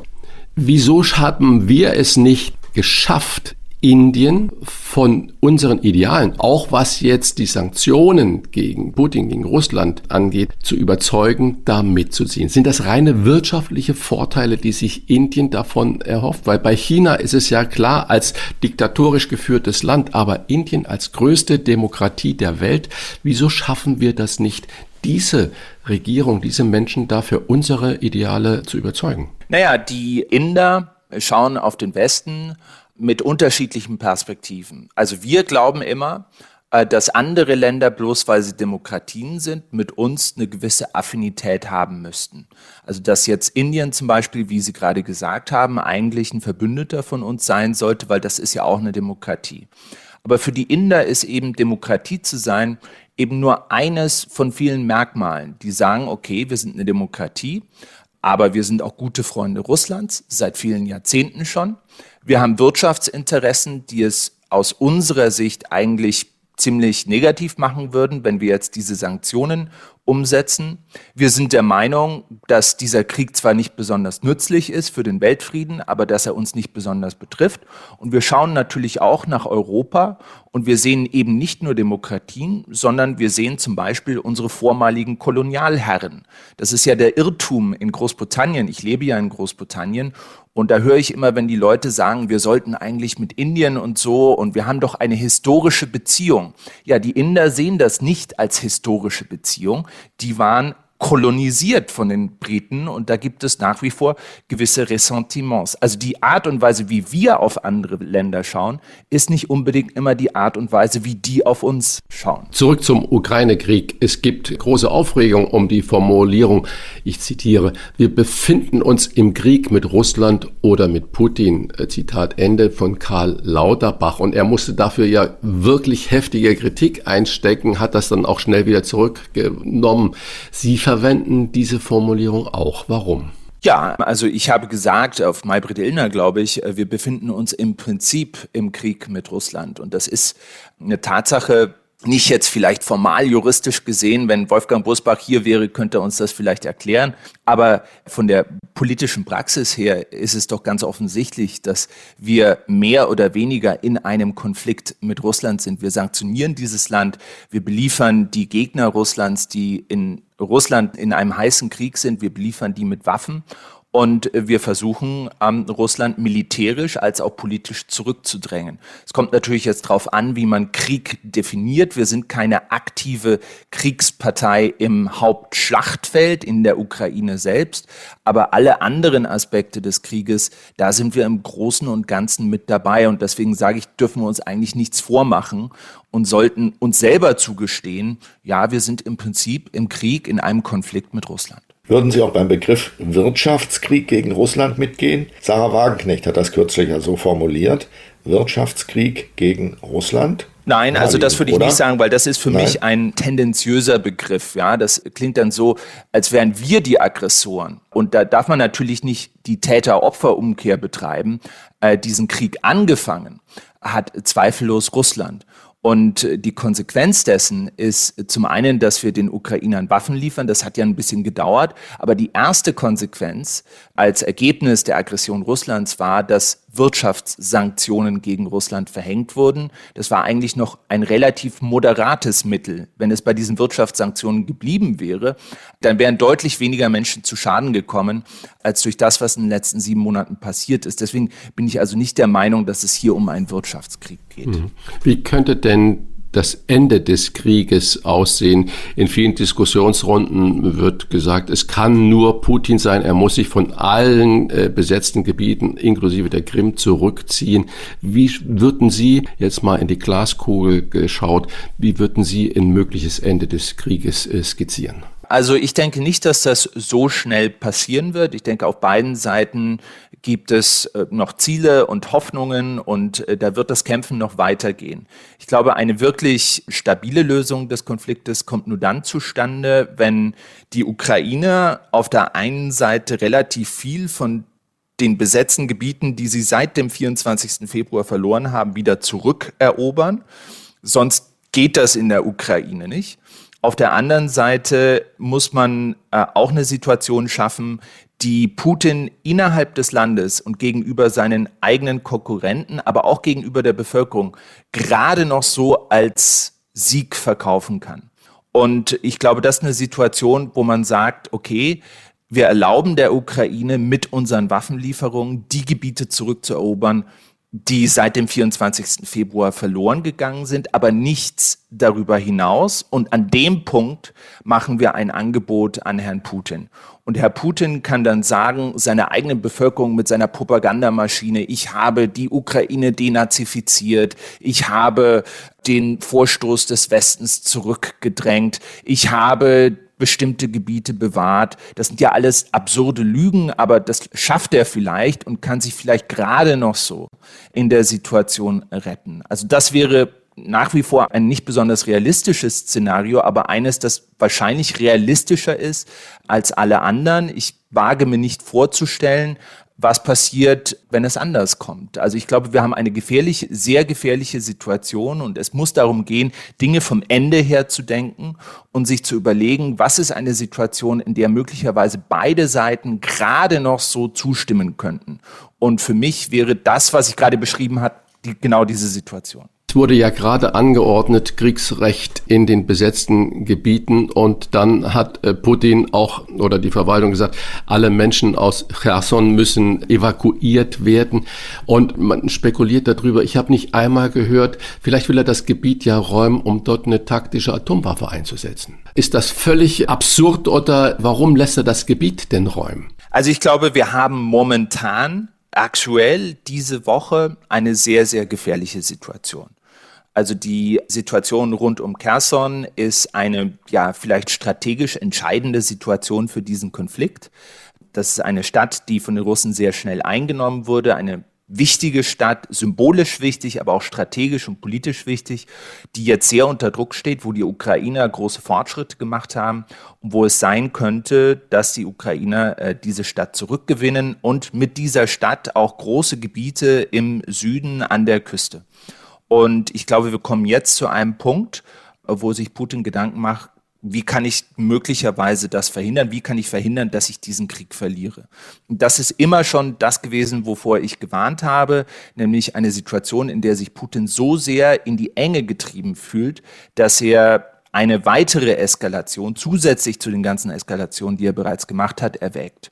Und dazu gehört ultimativ auch der Einsatz von taktischen Nuklearwaffen, nicht unbedingt in der Ukraine selbst, vielleicht über dem Schwarzen Meer mit Demonstrationseffekt. Also da sind ganz viele unterschiedliche Szenarien möglich, aber das ist nicht ausgeschlossen und das wäre ganz, ganz schlecht. Wenn ich Sie richtig verstehe, erwarten Sie nicht, dass Putin die Initiative ergreift für einen Waffenstillstand oder für eine Friedenslösung. Wenn das so ist, sollte das der amerikanische Präsident tun? Also ich glaube, dass da schon äh, einiges an Hintergrund äh, läuft. Also wir hatten, man hört das immer so äh, nebenbei und in Nebensätzen.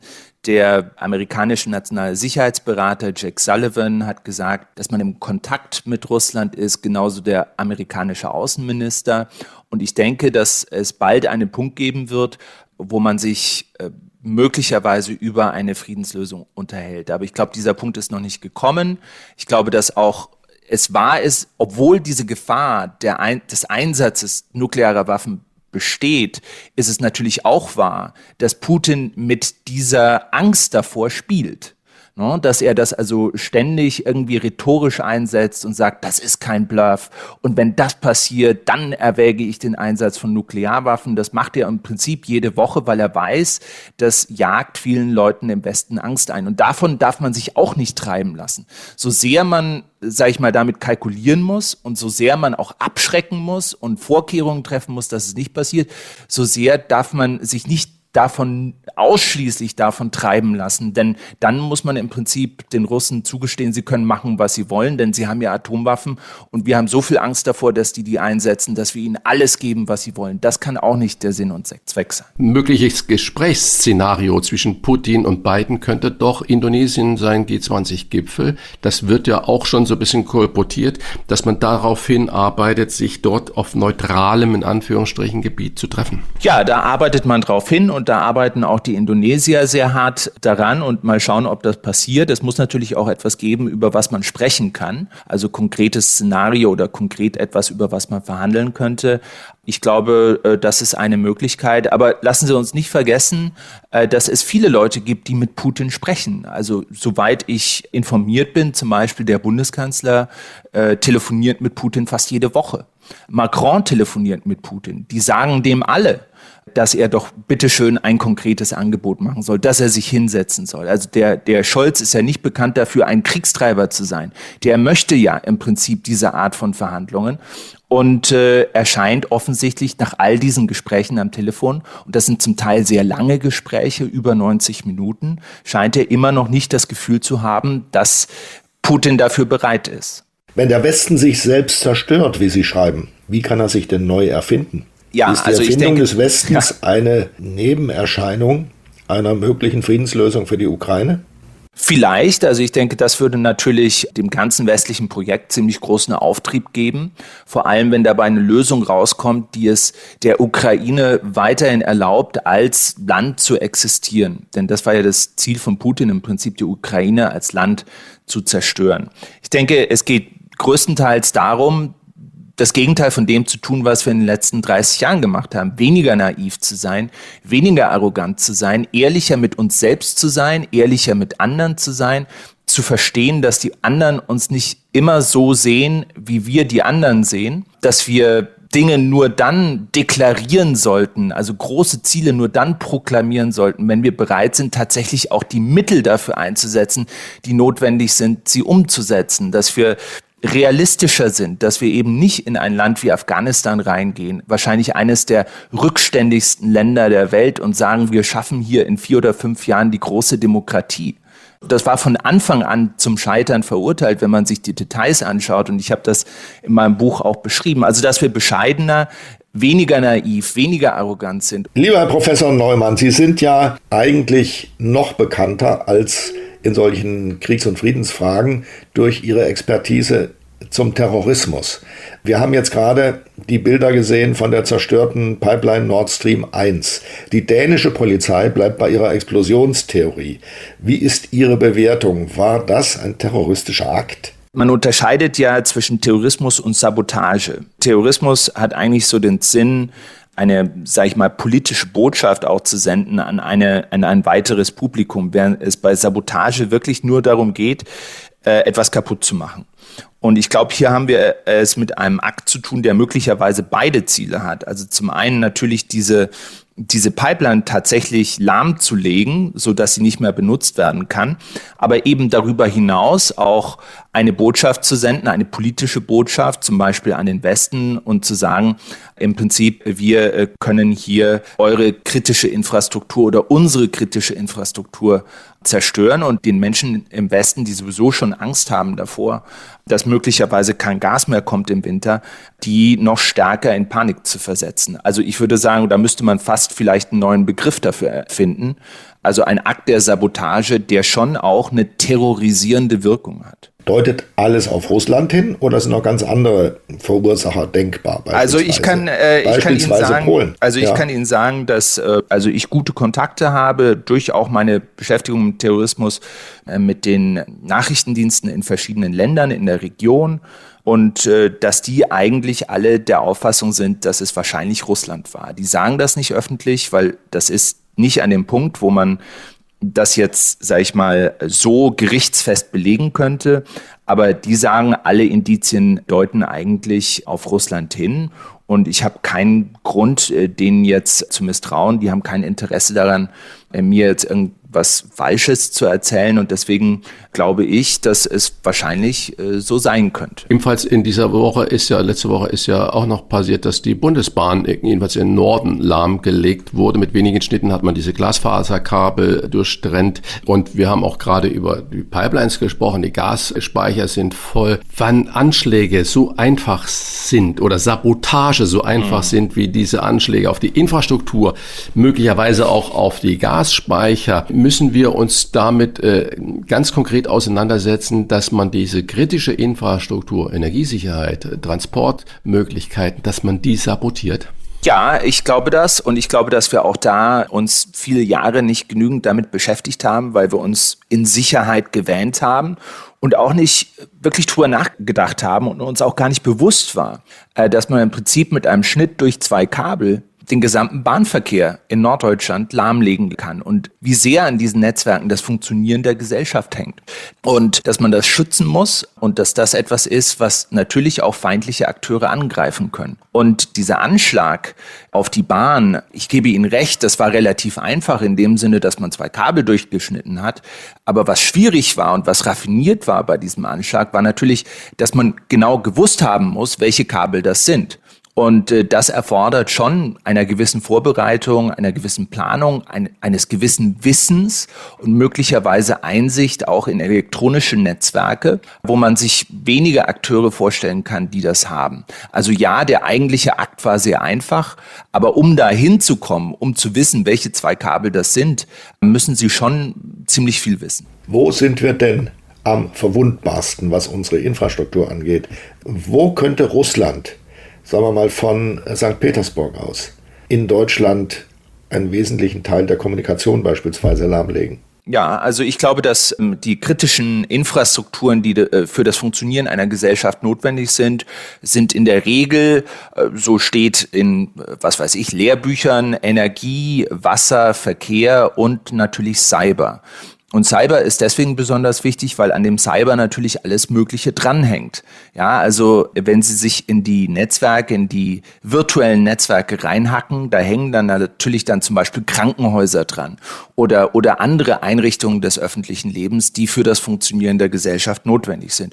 Und wir wissen ja seit Jahren, das steht in jedem Verfassungsschutzbericht, dass Russland, China und Iran aus unterschiedlichen Gründen sich in unsere virtuellen Netzwerke eingegangen eingegraben haben, sie infiltriert haben und dort diese Exploits nennen sich die, diese kleinen Hintertüren eingebaut haben, die bei Notwendigkeit dann auch aktiviert werden können. Im Falle China ist es äh, größtenteils, um Geheimnisse zu stehlen. Die wollen ja zum Beispiel gewisse Patente und bei Firmen einbrechen und sich Informationen besorgen. Bei Russland ist das zum Teil auch so. Da steckt viel kriminelle Energie dahinter. Aber diese gleichen äh, Netzwerke und Infiltrierungen können jetzt eben auch genutzt werden, um zum Beispiel diese Netzwerke zumindest teilweise lahmzulegen. Es ist aber nicht so einfach, dass wir jetzt immer bei allem, was passiert, sagen, das war Russland. Wenn ich jetzt an die Bundesbahnschnitt da denke, äh, mhm. da kommen doch viele verschiedene Tätergruppen in Betracht. Wem trauen Sie das noch? Ja, zu? da kommen einige in Betracht, aber im Prinzip äh, sind es nur zwei. Die eine Tätergruppe, das sind, äh, könnte man sich vorstellen, Aktivisten, Umweltaktivisten, Anarchisten.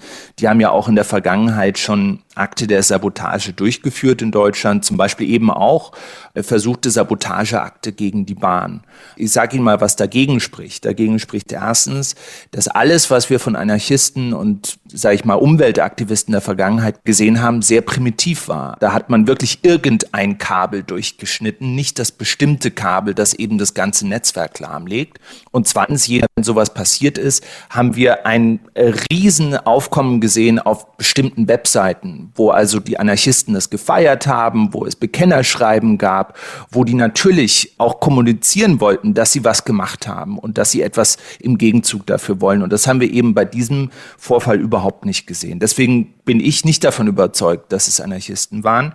Ich glaube eher, dass das Level an Raffiniertheit, was hinter diesem Anschlag, diesem scheinbar einfachen Anschlag steckt, äh, dass das eher auf einen staatlichen Akteur hindeutet. Und klar, es ist nicht richtig, automatisch zu sagen, das ist Russland.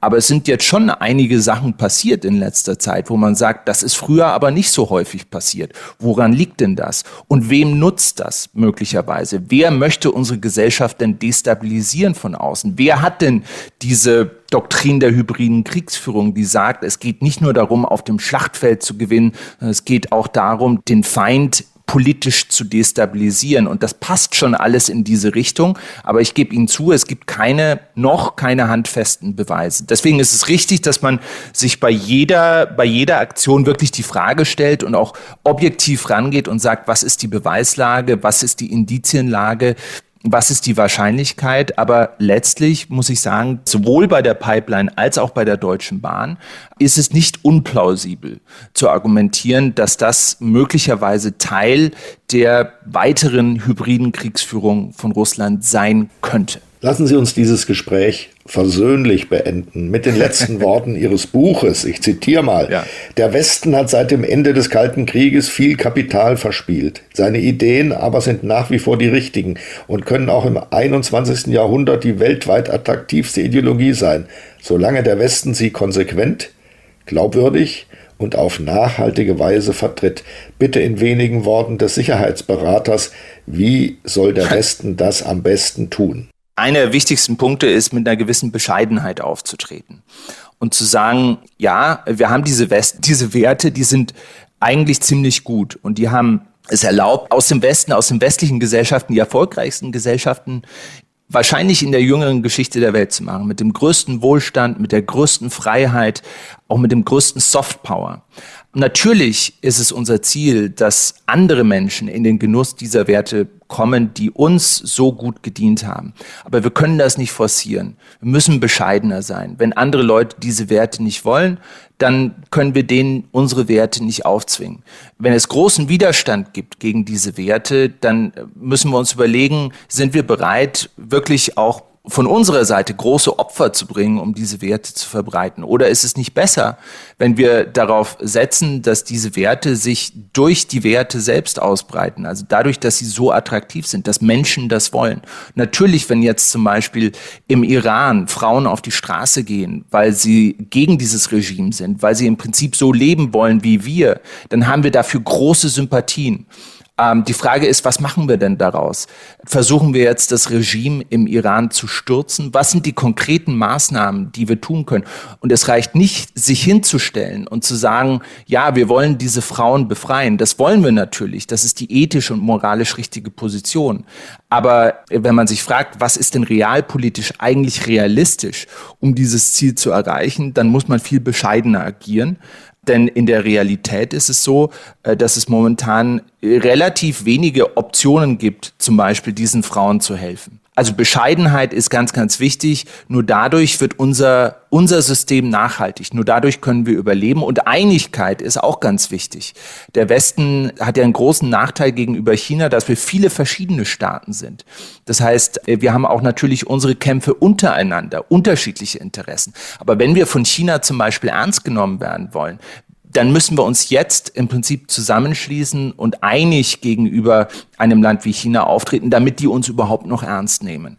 Und deswegen Einigkeit und Bescheidenheit sind wahrscheinlich die wichtigsten, sage ich mal, Werte, die aus diesem Buch rauskommen. Ich will nur mal eine kleine Frage am Ende kurz anstoßen, um zu wissen, ob Sie sich damit schon beschäftigt haben.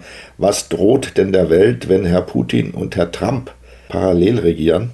Ja, ich glaube, dann wird's ganz äh, kompliziert. Ja. Ich denke, ich denke, ich denke, dass äh, Trump, was Putin angeht, und ich habe ja im Englischen auch ein Buch über Trump geschrieben.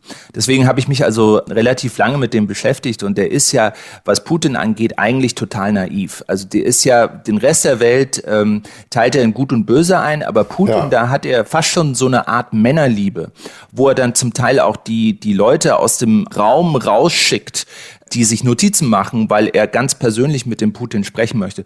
Und ich glaube, dass ihn der Putin wahrscheinlich zu Eingeständnissen überreden würde, die wahrscheinlich ganz schlecht sind. Ganz schlecht in dem Sinne, dass sie letztlich eine Situation schaffen, in der die Ukraine als Staat de facto nicht mehr überlebensfähig ist und auch nicht mehr überleben wird. Und das werden sich die Ukrainer nicht gefallen lassen. Das ist ja das Ding. Wir können ja nicht einfach so hier sitzen und sagen, wir teilen jetzt mal die Ukraine so auf. Die Ukrainer durch diesen Krieg sind jetzt hochmotiviert und die werden auch weiterkämpfen, selbst wenn wir keine Waffen mehr liefern. Und äh, deswegen muss man eine Lösung finden, die für Putin funktioniert, in Anführungszeichen, aber die eben auch für die Ukrainer funktioniert. Das ist die Schwierigkeit. Wenn es nur um das eine ging und nicht um das andere, dann könnten wir relativ schnell Frieden machen. Aber es muss eben eine Lösung sein, die für beide Seiten gerade noch so funktioniert. Und an dem Punkt sind wir, glaube ich, noch nicht. Leider. Wir empfehlen zur weiteren Vertiefung die neue Weltunordnung von Professor Peter R. Neumann und danken sehr für dieses aufschlussreiche Gespräch. Herzlichen Dank an Sie. Ja, danke. Herr Schöne Neumann. Grüße auch an den Wolfgang. Wir bedanken uns bei unserem Werbepartner Ludwig von Kapp für die freundliche Unterstützung und Ihre Gewinnchance. Denn Sie können unter lvk.de slash Wochentester nicht nur den Magnifico Primitivo zum Vorteilspreis bestellen, Sie können dort auch einen von fünf Gutscheinen im Wert von jeweils 50 Euro für den Ludwig von Kapf Online-Shop gewinnen. Gehen Sie dazu einfach auf lvk.de de slash Wochentester und mit etwas Glück gehört Ihnen schon bald einer dieser Gutscheine. Mitmachen können Sie übrigens bis zum 31. Oktober 2022. Und jetzt viel Glück. Das wünsche ich Ihnen für das Wochentester Gewinnspiel. Es wird veranstaltet von Ludwig von Kapf Ihrem Weinhändler und Versand mit einer Erfahrung von 330 Jahren. Rauf und runter. Wolfgang Bosbach und Christian Rach sind die Wochentester. Tester. Wir geben Ihnen an dieser Stelle unsere ganz persönliche Bewertung ab über das, was wir in dieser Woche gut oder schlecht fanden. Daumen hoch oder Daumen runter. Klare Urteile sind gefragt. Uli, du bist angeschlagen. Trotzdem gab es für dich in dieser Woche etwas, bei dem du gesagt hast, da geht der Daumen mal hoch, mal eine positive Meldung, oder da gehen die Daumen nach unten. Ich habe mich sehr gefreut, dass sich Union Berlin an der Spitze der Bundesliga hält. Dieser ganz ungewöhnliche Verein mit seinem ungewöhnlichen schweizerischen Trainer ähm, ist eine wahre Freude. Also wie man aus einem so angeblich oder anscheinend nebensächlichen Verein, von dem man zweifeln musste, dass er sich in der Bundesliga halten kann, wie man den nach ganz vorne führt, das ist eine tolle Sache. Da bin ich ganz begeistert von. Und vor allem bin ich begeistert von, dass die Bayern weit hinter Union liegen. Punkt eins Daumen hoch. Punkt zwei Daumen runter. Wir haben jetzt erlebt, ist noch nicht so richtig ausgefahren, eine Debatte darüber, dass die Post nicht mehr funktioniert. Dass die Bahn nicht funktioniert, wissen wir schon seit geraumer Zeit. Die Bahn hat enorme Verspätungen, ähm, fährt Umwege, ist kaputt ständig, sowohl die Schienen als auch die Züge. Es ist ein Graus. Jetzt kommt die Post noch dazu. Also ich habe jetzt einen Brief bekommen, hier in Berlin, Mitte, ganz zentral. Der ist vor ungefähr drei Wochen in Frankfurt eingeworfen worden. In Frankfurt, nicht irgendwo sonst wo. Ja, der ist jetzt angekommen. Ich habe darauf gewartet, weil da eine wichtige Sache drin war, die ich gebraucht habe für Behördengeschichten. Jetzt sind wir also auch bei der Post in Verhau. Liebe Freunde, die Bahn kaputt, die Post nicht mehr richtig funktionsfähig. Was kommt danach? Ich will es jetzt hier nicht so überstrapazieren, aber irgendwie müsste sich die Politik mal grundlegende Gedanken machen. Lieber Christian, und was hat dich in dieser Woche besonders bewegt? Ich fand das ganz schön, dass du das gerade mit Union Berlin gesagt hast. Das ist wunderbar. Und auch die ganzen äh, Fuß-DFB-Pokalspiele waren wieder voller Überraschungen. Da gewinnen die Kleinen gegen die Großen. Das ist wunderbar so. Ich muss mich mal ein bisschen so über unsere Presse so wundern. Da gibt es solche Meldungen, wie, ich muss es bisschen länger ausführen, ähm, die 1000, man höre und staune, 1600 Strom- und Gasnetzbetreiber haben wir in Deutschland. Und die werden zum Jahreswechsel kräftig ihre Netzentgelte erhöhen um durchschnittlich 25 Prozent. Das bedeutet umgerechnet für den Strom beim normalen Haushalt äh, von 4000 kW 82 Euro äh, Aufschlag, bei Gas 86 Euro. Das kommt also alles nochmal da drauf. Damit erhöht sich in kürzester Zeit die jährlichen Kosten für die Übertragungsnetze von 2,9 Milliarden auf 18 Milliarden. Aber das sind nur die Kosten der regionalen Betreiber. Lichtblick hat ausgerechnet, dass zum Beispiel die großen Verteilnetzbetreiber, da steigen die Kosten von 25 Milliarden auf 40 Milliarden. Die Frage ist natürlich, wieso werden jetzt die Netzbetreiber ihre Kosten so massiv erhöhen? Es gibt keine Transparenz. Ich habe die Woche auch eine Meldung in der Zeitung gelesen. Kosten steigen, die Netzbetreiberkosten steigen, weil Energie gespart wird und damit weniger Durchfluss ist und wenn weniger Durchfluss ist, die Kosten gleich bleiben, müssen wir die Kosten erhöhen. Also Freunde, irgendwo ist doch da was falsch. Und warum sage ich die Presse? Das wird einfach so nur kommentiert. Da wird nicht nachgefragt, wie kommt das? Da wird nicht nach äh, der Transparenz geschaut. Was? Wer macht sich da die Taschen voll? So viel Milliarden mehr Kosten, das kann mir doch kein Mensch erzählen dass das gerechtfertigt ist. Die Netze sind ja da, es sind ja gar keine neue hinzugekommen. Wo kommt das her? Und auch das kommt wieder auf die Verbraucher und Verbraucherinnen zu. Dann haben wir immer noch diese unsägliche äh, Merit-Order-Prinzip. Äh, das heißt, der teuerste Anbieter Stromproduzent bestimmt den Preis für alle anderen. Da werden sich die Taschen voll gemacht und äh, es soll ja abgeschöpft werden. Aber warum gibt es dieses überhaupt noch im Moment? Also äh, da gibt es eine Menge, Menge, äh, wo ich sage, Freunde, äh, lass uns nicht nur über die Buchmesse berichten, sondern lass uns darüber äh, auch mal berichten, investigativ weitermachen. Wie kommen solche Sachen denn da überhaupt zustande? Kleine Meldungen, äh, Stiftung Warentest hat Kartoffelchips untersucht. Viele Menschen sind zu Hause, essen gerne Kartoffelchips, ich äh, schon lange nicht mehr. Und als wäre das Leben nicht noch schon schwer genug, dann findet die Stiftung Warentest heraus, dass von 25 verschiedenen Chipsprodukten, die sie getestet haben, fünf waren mangelhaft, sechs gerade noch so ausreichend. Das heißt also elf Produkte waren eigentlich so, dass man sagt, lass die Finger davon, Acrylamid, zu viel Salz und Schadstoffe. Ich sage, Mensch, liebe Produzenten, warum? Kann doch nicht nur um Profitmaximierung gehen, dass euch die Gesundheit der Konsumenten da so egal ist. Ich verstehe es nicht. Und eine Sache, was mich auch zum Kopfschütteln und Daumen runter macht.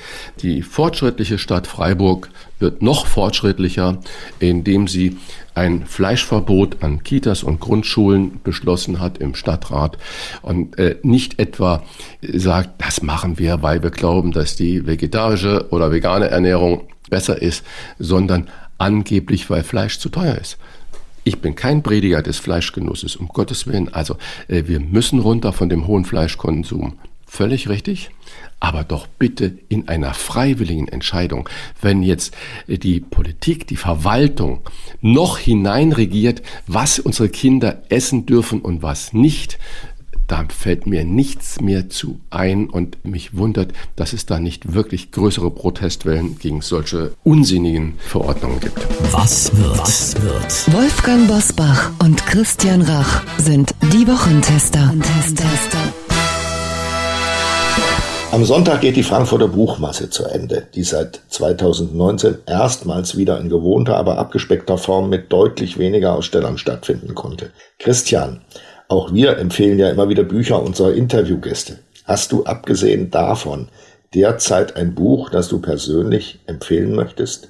Ich war vor kurzem auf einer Veranstaltung. Plötzlich hat der Veranstalter, der Gastgeber, einen jungen Professor auf die Bühne gebeten. Und dann hat der mal in einer Feiersituation einen nicht zu hochwissenschaftlichen, aber unglaublich fundierten und amüsanten Vortrag gehalten. Das war Professor Dr. Volker Busch. Und daraufhin habe ich mir auch das Buch von ihm gekauft, was heißt Kopffrei wie sie Klarheit, Konzentration und Kreativität gewinnen. Volker Busch ist ein Professor für Psychiatrie äh, oder Psychiater an der Universität in Regensburg und das Buch ist unglaublich toll geschrieben mit sehr, sehr vielen spannenden Geschichten und Erkenntnissen. Er hat übrigens auch einen Podcast, das kann man ruhig auch mal erwähnen, Volker Busch, Kopffrei. Und das Buch empfehle ich wirklich. Es ist spannend zu lesen, es ist eigentlich wie ein Roman zu lesen. Und äh, in dieser Welt mit dem Informationsflut, in der wir uns umgeben, Ruhepole zu haben, das findet man in diesem Buch. Also ganz großartig. Hat mir wirklich gut gefallen. Ich möchte da kurz anschließen. Eine Warnung vor einem bestimmten Buch, das ich mir gekauft habe, weil ich dachte, das muss ja irgendwie sensationell sein. Sensationell steht schon vorne auf der Titelseite von John Kornblum als Zitat dem früheren amerikanischen Botschafter in Berlin. Das heißt Putins Netz, ist geschrieben von Catherine Belton. Unterzeile, wie sich der KGB Russland zurückholte und dann den Westen ins Auge fasste. Da wird die These vertreten und mit einzelnen Personen auch beleuchtet und untermauert, dass Putin umgeben ist von einem Netzwerk ehemaliger KGB-Leute, die jetzt Russland beherrschen. Ich fand das aufregend und habe das gelesen, bis ich dann in mehrfacher Hinsicht in, aus anderen Quellen davor gewarnt worden bin, das zu glauben, was in dem Buch steht. Also das ist offensichtlich eine etwas äh, löchrige Geschichte. Ich sage mal ganz offen, wenn Sie das Buch kaufen, glauben Sie nicht alles, was Sie da lesen. Da bin ich bei dem nächsten Punkt auf deine Meinung gespannt, ob dir das gefällt oder auch nicht gefällt. Am Montag feiert nämlich die Malediven 50 Jahre Tourismus.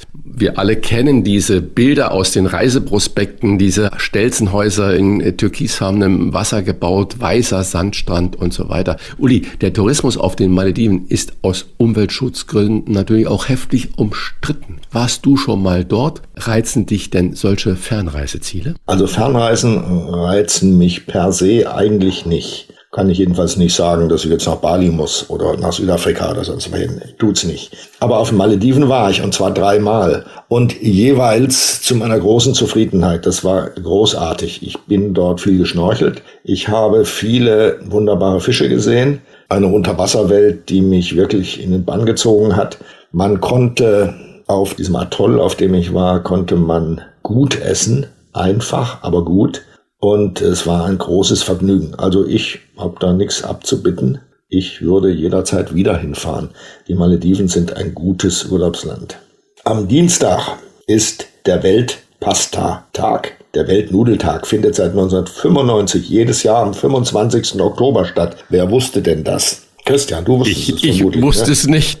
Nein, du wusstest es auch nicht. Ich sitze, ich, ich sitze hier und muss schmunzeln und lachen, was es alles gibt. Und du hast ja gerade für alle, die äh, vermutlich nicht wissen, dass Pasta Nudeln ist, äh, das ja auf Deutsch übersetzt und sagt, ja. das ist der Weltnudeltag. Das klingt ja wirklich dann schon merkwürdig. Aber du wolltest der Tag wurde von 40 Pasta-Produzenten aus aller Welt auf dem World Pasta Kongress ins Leben gerufen. Also eine einfache Werbemaßnahme. Ähm, Christian, wir können den Weltpastatag natürlich nicht ohne ein Lieblingsrezept von dir begehen. Wie magst du die Nudeln am besten und war außerdem noch welche Nudeln? Das ist eine schwierige Frage. In Deutschland werden Nudeln oft von Soße erdrängt und erschlagen. Ich war jetzt gerade vor ein paar Tagen in der Nähe von Verona. Und da bin ich in einem Lokal, ich mache ja sonst ja keine Werbung für irgendwas. Das hieß Alla Borsa. An der Börse. Genau, Alla Borsa. Und das ist das Zentrum der italienischen Tortellini-Herstellung. Ich habe dort kleinste Tortellini, fingernagelgroße Tortellini gegessen mit einer sensationell aromatischen Füllung und die waren ganz pur Natur auf dem Teller. Die wurden nur in etwas Butter geschwenkt, aber nicht, dass da ein See aus Buttersoße noch im Teller war. Und so mag ich Pasta am liebsten. Natürlich mit einem oder zwei Produkten, wenn Tomate, eine vollreife Tomate dazu und nicht in Liter Soße auf einem Teller Pasta. Nee, also Natur pur und alle Tortellini-Liebhaber à la Borsa ans Herz gelegt. Wunderbar. Wo kaufst du denn nebenbei befragt deine Tomaten. Ich kann hier weit und breit keine Tomaten finden, die ein Aroma haben und die noch an Tomaten erinnern. Die schmecken alle wie Gurken. Ich dachte, diese Zeit ist vorbei, weil da hat sich unglaublich viel in der Tomatenproduktion getan. Da muss man mal eine Lanze für diese Hersteller brechen. Es gibt eine wahnsinnige Vielfalt an verschiedenen Tomaten, die alle unglaublich toll verschiedene Geschmäcker haben, mal säuerlicher, mal süßer, mal reifer. Ich kaufe Tomaten, um die Frage genau zu beantworten, eigentlich immer nur auf dem Markt bei Bioleuten und habe da also wirklich großartige Erlebnisse und Geschmackserlebnisse. Ich kaufe sie nicht am 17. Januar, weil da wachsen sie eigentlich nicht wirklich gut. Am Mittwoch wird Hillary Clinton 75 Jahre alt. Sie war von 2009 bis 2013 US-Außenministerin und immer sehr ehrgeizig. Sie war ja auch First Lady in den acht Jahren Bill Clinton-Ära. Aber sie wollte auch mal US-Präsidentin werden, wurde es aber nicht. Uli, ist Hillary Clinton eine erfolgreiche oder eine tragische Figur oder Frau? Ich glaube, sie ist eine tragische Figur, weil ihre Sehnsüchte, ihre innersten Motivationen ständig enttäuscht worden sind. Natürlich wollte sie Präsidentin werden. Natürlich hat sie geglaubt, dass sie besser ist als Bill, dass sie also ihren Mann gut ausstechen könnte, wenn sie die Chance hätte, im Weißen Haus zu sitzen. Die hatte sie nicht. Man hat es ja gemerkt, als sie Außenministerin war, dann sind die Ambitionen doch immer wieder gescheitert, enttäuscht worden. Sie war keine besonders gute Außenministerin.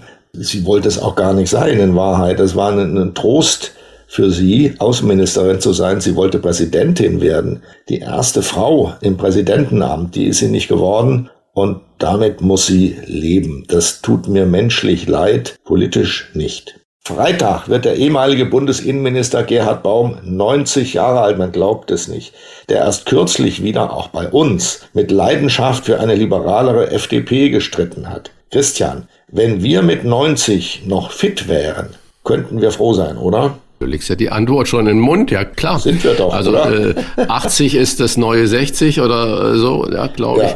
ich. Ich muss da unabhängig von unserer Position, also ich gratuliere da und glaube ich auch in deinem Namen Gerhard Baum recht herzlich. Und das Gespräch mit ihm war ein großartiges Gespräch, klare Aussagen, so ähnlich wie mit Carsten Lehnemann. Wir brauchen solche Menschen, wir müssen nicht die Positionen teilen, aber wir schätzen Positionen, die klar und eindeutig sind, die sich auch mal selber in Frage stellen. Und das ist großartig und solche Köpfe wie Gerhard Baum, die brauchen wir. Und in dem Alter so toll im Kopf zu funktionieren, das wünsche ich mir oben klar, unten dicht. Das ist die Formel, auf die es am Ende des Tages dann ankommt. Bosbach und Rach.